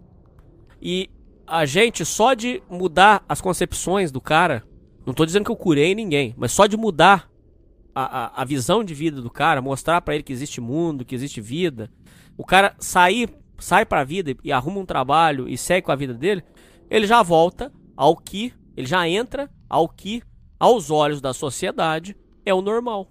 Entre aspas aqui. Porque, repito, normal acho que ninguém é. Se der um zoom na nossa vida, ninguém é normal. Um cara lá que. Tem um cara lá que tem uma. Um, que gosta de uma coisa que, sei lá, de, gosta de, de. Se for pensar bem, normal. A gente pode até pensar que um cara que gosta de desenho pode ser considerado é, esquisito. Não tô dizendo que é. Mas aos olhos da sociedade pode ser considerado esquisito. O outro gosta de, de jogo. Aí chega uma pessoa e fala assim: pô, mas você tá com 40 anos, mas você ainda joga joguinho, essas coisas? Isso não é mais, isso não é mais compatível com você. É, o outro é colecionista, gosta de colecionar as coisas. Então, aos olhos, se a gente for pensar bem, normal, ninguém é. Se for pensar por isso aí. O ponto, olha que interessante o que eu tô falando pra você, Felipe. É o seguinte: que às vezes só da gente bater um papo, mostrar pro cara que a vida não é aquilo que ele tá pensando, de repente ele sai, ele arruma um trabalho. Isso acontece muito, Felipe. Muito, muito. Eu abro o e-mail, mostro pra você. O cara vai, troca as ideias dele, sai, começa a trabalhar. Longe de mim dizer que eu sou que a gente cura alguma coisa. Eu tô só te mostrando que, olha como que é subjetivo, Felipe. Esse cara, se ele passa num psiquiatra, de repente ele pode começar a tomar um medicamento antidepressivo. Mas só de trocar as ideias dele, ele já, ele já pode sair e já pode mudar a realidade dele. Você entende como que é, é, é um campo aberto, subjetivo, onde não tem preto no branco? Não tem, não tem como a gente definir nem a, a, os padrões de normalidade, Felipe. Como é que a gente vai. Como é que nós vamos fazer, cara? É um negócio muito maluco, não é, cara? Com certeza, Hernani. E é justamente isso que você falou que eu concordo muito e sou da opinião de que existe uma infinidade de formas de você se ajudar, de você melhorar. É, e para não se prender numa forma só. Porque a, a mente humana ela é pô, completamente desconhecida, ela funciona de forma diferente, para cada um é uma coisa. O que funciona para mim, por exemplo, eu vou pegar o seu exemplo, né? Você disse que com coach você, pô, você melhorou bastante, você resolveu algumas questões suas. Agora eu, por exemplo, é, aí você falou, ah, quando eu me consultei com um psicólogo, tudo, não sei o que, o coach foi mais efetivo. Foi uma forma de tratamento melhor para você. Funcionou para você, isso é muito bacana. Agora, por exemplo, para mim, para mim eu eu me consulto com psicólogo já faz muitos anos e para mim ela é maravilhosa, entendeu? Que é, eu já, já recebi alta também dela já muitas vezes, mas aí acontece uma coisa X ou Y e eu volto, resolvo. E para mim é muito efetivo também. Então, por exemplo, eu nunca, nunca procurei coach ou nada do tipo. Mas funcionou para mim, assim como o coach funcionou para você. Então, o que não se pode fazer, na minha opinião, é se prender a uma forma específica de tratamento, é isso aqui que funciona e o resto é merda, entendeu? Você tem que estar aberto a tudo, cara, porque a mente é assim. A mente ela não vai ligar de onde está sendo a fonte da sua cura. O importante é que você está se curando, você está sentindo melhora. É, então essa discussão, muitas vezes para mim é até um pouco assim que eu penso, pô, o povo está perdendo tempo. Se todo mundo simplesmente aceitasse, né, que existem formas alternativas de, de você se tratar e melhorar e seguir em frente com isso, cada um na sua. Ah, mas ah, mas o e o corporativismo, é complicado, como é faz? É complicado. O corporativismo é, é muito forte. É, por exemplo, eu fiz, eu fiz psicanálise junto com o coach. O, o psicanalista ficou horror, horrorizado. O corporativismo é muito forte, porque, por exemplo, eu fiz psicanálise junto com o, o coach. E ele achava, ele achava muito errado, ele achava muito ruim. O mesmo acontece quando o cara, de repente, procura o, uma, uma religião, por exemplo, uma igreja católica, evangélica, aonde, aos olhos de muita pessoa, aquilo já é errado. É muito complicado, cara. E também. É... Olha pra você ver como é que o negócio é em aberto. Vou falar mais uma pra você, Felipe. Essa aí é, é a nossa aqui. Aquele. Aquela série chamada Só Droga ajudou muita gente a tanto aprender a lidar com, com um drogado e ajudou pessoas a sair das drogas. Eu conheço alguns casos. Um deles que ajudou muito é, foi do, de um ouvinte nosso aí, que eu quero mandar um abraço, o Ardite. Felipe, o, o que acontecia? o, o Só Droga é, é, um programa que ele, ele convence você tudo que, que tá alheio ao mundo das drogas. Tudo, além de, de falar da droga, ele te, ele te mostra como que o usuário de droga é um ser repulsivo, asqueroso. É, se torna um, um, uma, uma, pessoa é, ruim em todas as áreas. Como é que você explica um negócio desse? Não, não, não foi um tratamento químico pro cara parar. É porque ele, o, o só droga ele age na cabeça do cara. Que eh, a gente teve que trocar o nome para totalmente bestial. Felipe, e aí? Como é que você explica um negócio desse? E se você explicasse numa clínica, às vezes, de repente, pra uma pessoa que é ignorante, que a pessoa ouviu um programa e que sentiu e que é, é, conseguiu vencer as drogas. Se for uma pessoa que for muito ignorante, ela não vai conseguir entender aquilo, porque ele acha que só consegue largar as drogas se tomar medicação, sendo que é, eu vi casos onde que a medicação não ajudou porque a vontade ainda, ainda tinha na, na pessoa. Você entende? É muito complicado, né, Felipe? O, corp o corporativismo é uma Exatamente. merda. Exatamente. Por isso eu penso que para todo profissional deveria ser fundamental que ele tivesse uma mente flexível, uma mente aberta. Porque o objetivo maior do profissional é ajudar as pessoas, né? Ou deveria ser, pelo menos, ajudar as pessoas. Então, dessa forma, é, a, ter de, braços abertos, óbvio, mas vamos com calma também, né? Que não é todo, não é, não é todo método também que é um negócio assim, deve ser recebido com braços abertos. Tem que passar por um escrutínio primeiro. É por isso que existem os conselhos, os órgãos, enfim. Só que aí, infelizmente, muitas vezes, em vez de ser um trabalho sério, um trabalho honesto, é, acaba se tornando muito influenciado por esse corporativismo, que é não, o que funciona é X, Y, Z e o resto é tudo merda. Entendeu? É, então tem que, tem que haver um equilíbrio, mas mais do que isso, os profissionais da área têm que pelo menos ter a mente aberta de aceitar que podem haver outras formas da, da pessoa se curar.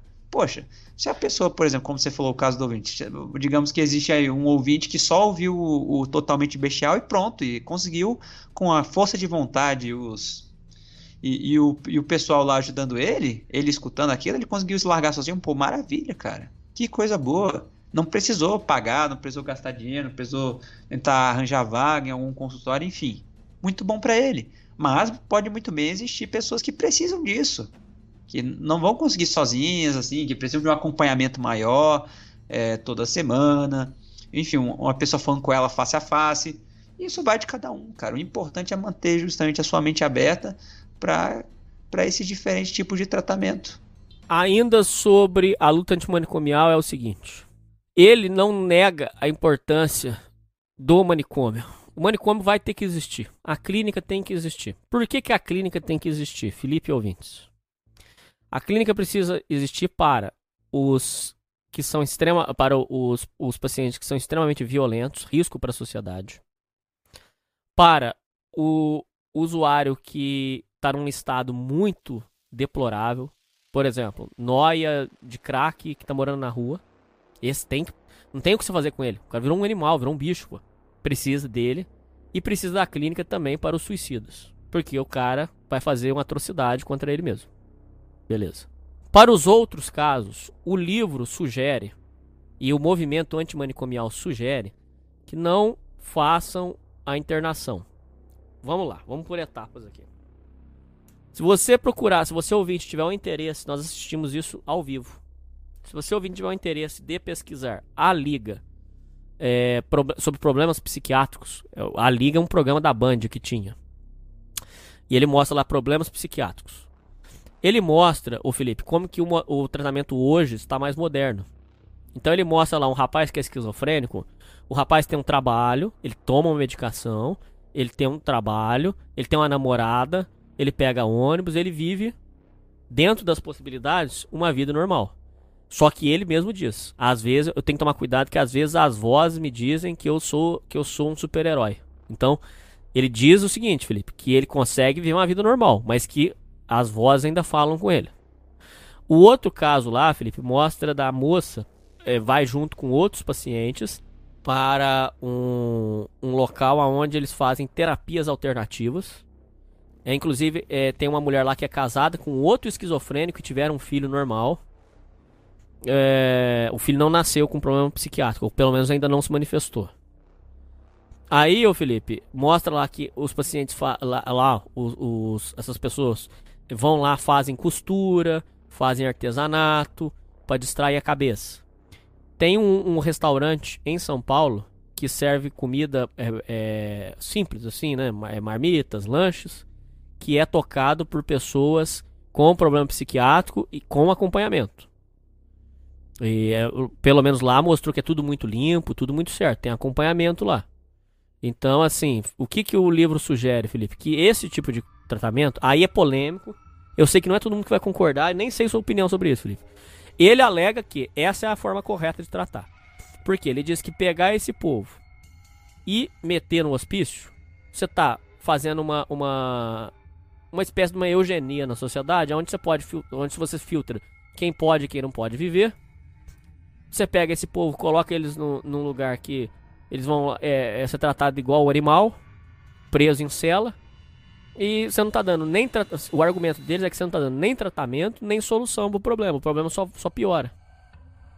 Acho que é um ponto a se pensar assim. Ao mesmo tempo, também a gente tem que admitir que é um perigo. Por exemplo, você tem uma pessoa ali. É... Vamos supor, vai fazer uma costura. Pra fazer uma costura tem que pegar uma agulha na mão. Pra pegar aí uma tesoura. Você entregar uma tesoura na mão de um esquizofrênico, não dá um pouco de medo? Ouvinte, não dá medo no você? Pô, você tem um esquizofrênico que tá com a tesoura na mão. Tudo bem que a tesoura pode ser sem ponta, mas dá medo. Então também tem esse outro lado. Felipe, é um tema muito espinhoso, muito difícil. Eu sei que é, é foda responder isso, eu quero ouvir sua opinião e, e, e, você também não vai poder ficar em cima do muro, você vai ter que responder. Cara, eu, eu, eu acho que eu sou realmente a favor da luta antimanicomial, por isso que eu tô te explicando, cara. Porque eu acho que pegar esse povo, meter eles numa, numa clínica, para eles passar a vida inteira lá afastado da sociedade, sem uma solução, eu acho que isso aí não, não resolve o problema. O que, o que chega mais perto de resolver o problema é isso. Que, eu, que é, é, é, tentar integrar eles de alguma forma no mundo. Porque eu acho que é um, é um tratamento muito cruel, ué. Você pegar o cara que às vezes tem um, um, um problema mental só, alguma coisa que não, não vai. Não vai. Você entendeu? Não vai é, realmente ser muito grave para a sociedade. Você pega ele e, e, restringe de contato com, com o mundo, Ah, Felipe, eu acho que é muito desumano, cara. Acho que é muito desumano. Pô, esse assunto é super polêmico, é difícil, de, até difícil de responder pra você, Felipe. Eu, eu, eu entendo o ponto do movimento antimanicomial. Eu acho que o que você puder fazer para integrar eles na sociedade, integre. E os que não pode, aí realmente tem que ser afastado mesmo.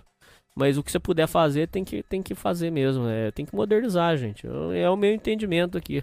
É um risco para a sociedade, mas o que, que nós vamos fazer? Eu acho que tem que integrar mesmo. Essa é a minha opinião. Felipe, o que, que você entende disso aí? Já quero avisar para você que a maioria dos ouvintes são contra a luta antimanicomial. A, a imensa maioria é a favor da internação deles mesmo e acabou. O que, que você pensa, Felipe? Hernani, deve sim o foco ser a reintegração. Esse deve ser o foco último de toda a clínica, de, de tudo que for. Não é o cara passar a vida ali dentro. Você simplesmente. Porque muitas vezes esses manicômios, essas clínicas, elas são um refúgio para as famílias, né? De, poxa, é, eu não aguento mais lidar com essa pessoa aqui em casa, não aguento mais ele tá aqui, sei lá, se drogando, ou se, ele é esquizofrênico, ele tá me causando muito problema, muito transtorno, a minha vida tá uma merda. Eu vou tacar ele numa clínica e deixar ele lá. Esses não são todos os casos, claro que não.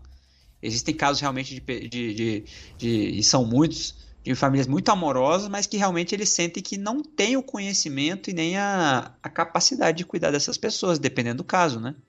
Até, até mesmo pessoas assim, em casos mais leves, às vezes a pessoa pode achar muito bem, ela é, ela trata a pessoa bem e tudo mais, mas ela pode achar que a melhor opção é uma clínica, que lá ele vai ter um atendimento especializado, são pessoas estudadas, pessoas que conhecem muito do assunto, que já lidam com casos similares, e não tem nada de errado nisso. No entanto, muitas vezes também a família simplesmente vê esse lugar como um, um como eu posso dizer, um, até um, entre aspas, um asilo, né? Vamos tacar ele lá dentro e aí é problema deles. A gente, sei lá, paga uma mensalidade e pronto, acabou. E a gente paga para se livrar dessa pessoa e não ser mais um problema nosso, ela não infernizar mais nossa vida. Então, eu sou da opinião de que de fato o foco tem que ser a reintegração e, e no que for possível deve ser feito. Existem casos assim que mais leves que é totalmente possível que essa pessoa esteja em sociedade.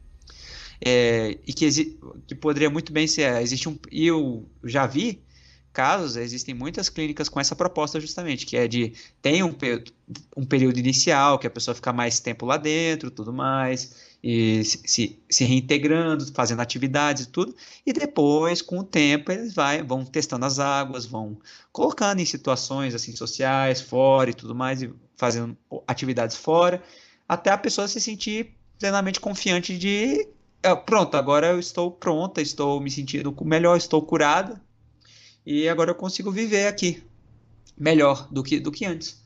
Uh, no entanto, Hernani, eu também não vou discordar de ouvintes que dizem que é, existem casos que simplesmente não tem jeito. São pessoas crônicas mesmo e que não nunca vão conseguir. É, seja porque a medicina ainda não. A medicina, a psicologia, a psiquiatria, o que for, não, ainda não avançou a ponto de curar essas pessoas, ou o que for, mas existem pessoas que, infelizmente, hoje em dia, tanto naquela época quanto hoje, elas não vão conseguir se reintegrar, não tem jeito.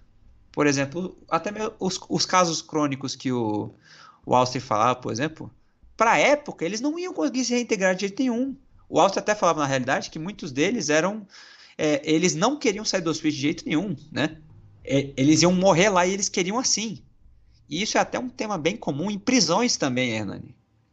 É, prisões e hospícios, lugares que as pessoas ficam confinadas muito tempo, é, elas não querem mais sair de lá e elas só sabem viver lá. Tanto é que é no. Uh, aquele filme lá, Shawshank Redemption, sabe? Tem, um, tem até uma cena assim. Hum. Que é o. Eu não, sei se, eu não sei se o nome em português é um sonho de liberdade ou algo do tipo. Ah, que sim, o, sim, sim. O, um senhorzinho tá lá na prisão, sabe sei lá quantas décadas, e aí ele é liberado. E ele não consegue se acostumar à vida não lá fora. E ele acaba se suicidando porque a família não quer nada com ele e ele tá lá fora por conta própria. Então ele se suicida. Eu não tô falando que isso vai acontecer com qualquer um. E obviamente é um caso completamente diferente de um crônico. Mas a ideia é a mesma. São pessoas que não vão conseguir viver fora, porque elas ou porque elas precisam de cuidados especiais que a família não quer dar, porque a família não tem condições de dar, ou porque simplesmente é, é a única opção. Porque existem esses casos de, pô, o cara fica é, praticamente um bicho, por exemplo, o caso do Zé Grandão. Como é que alguém vai cuidar de, dessa pessoa? para os ouvintes que não lembram, o Austin detalhou o caso do Zé Grandão. O que é o Zé Grandão?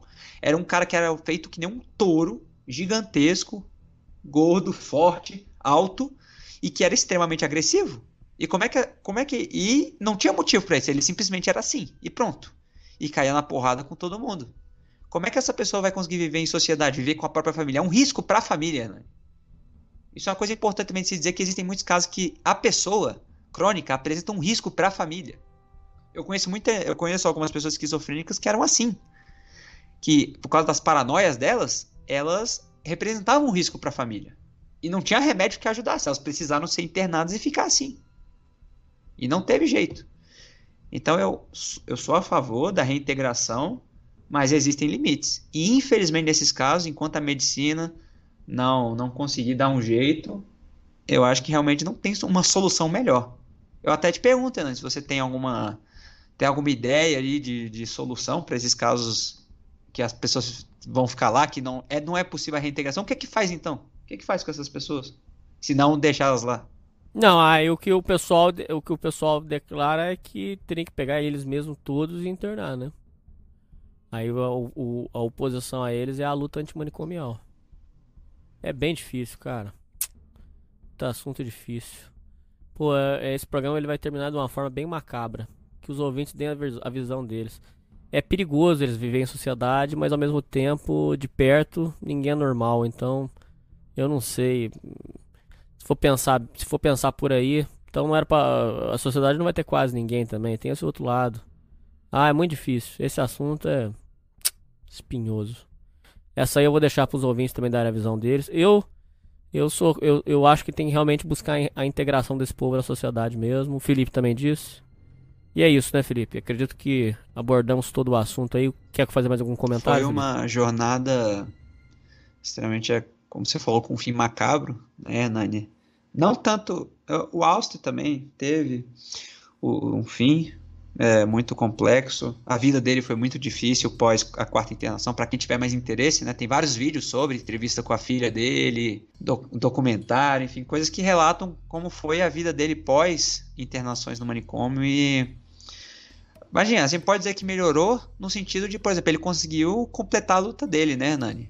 Ele conseguiu expor sua história, publicar o seu livro, virou filme, filme renomado, filme que ganhou prêmios, é, que marcou muita gente e deu muita atenção para a luta manicomial. No entanto, foi uma vida difícil, uma vida sofrida. Que a própria família dizia que ele era uma pessoa extremamente agressiva, assim, no, no dia a dia, justamente porque ele já estava, como ele mesmo se chamava, de, ele já estava estragado. É, todo, tudo isso estragou ele. Uh, então, hoje em dia, felizmente, comparado à década de 70 que ele, tá, que ele viveu, é, esse período todo, a gente está muito mais muito menos casos de hospícios, é, clínicas, manicômios, enfim, que tratam assim tão desumanamente os seus pacientes.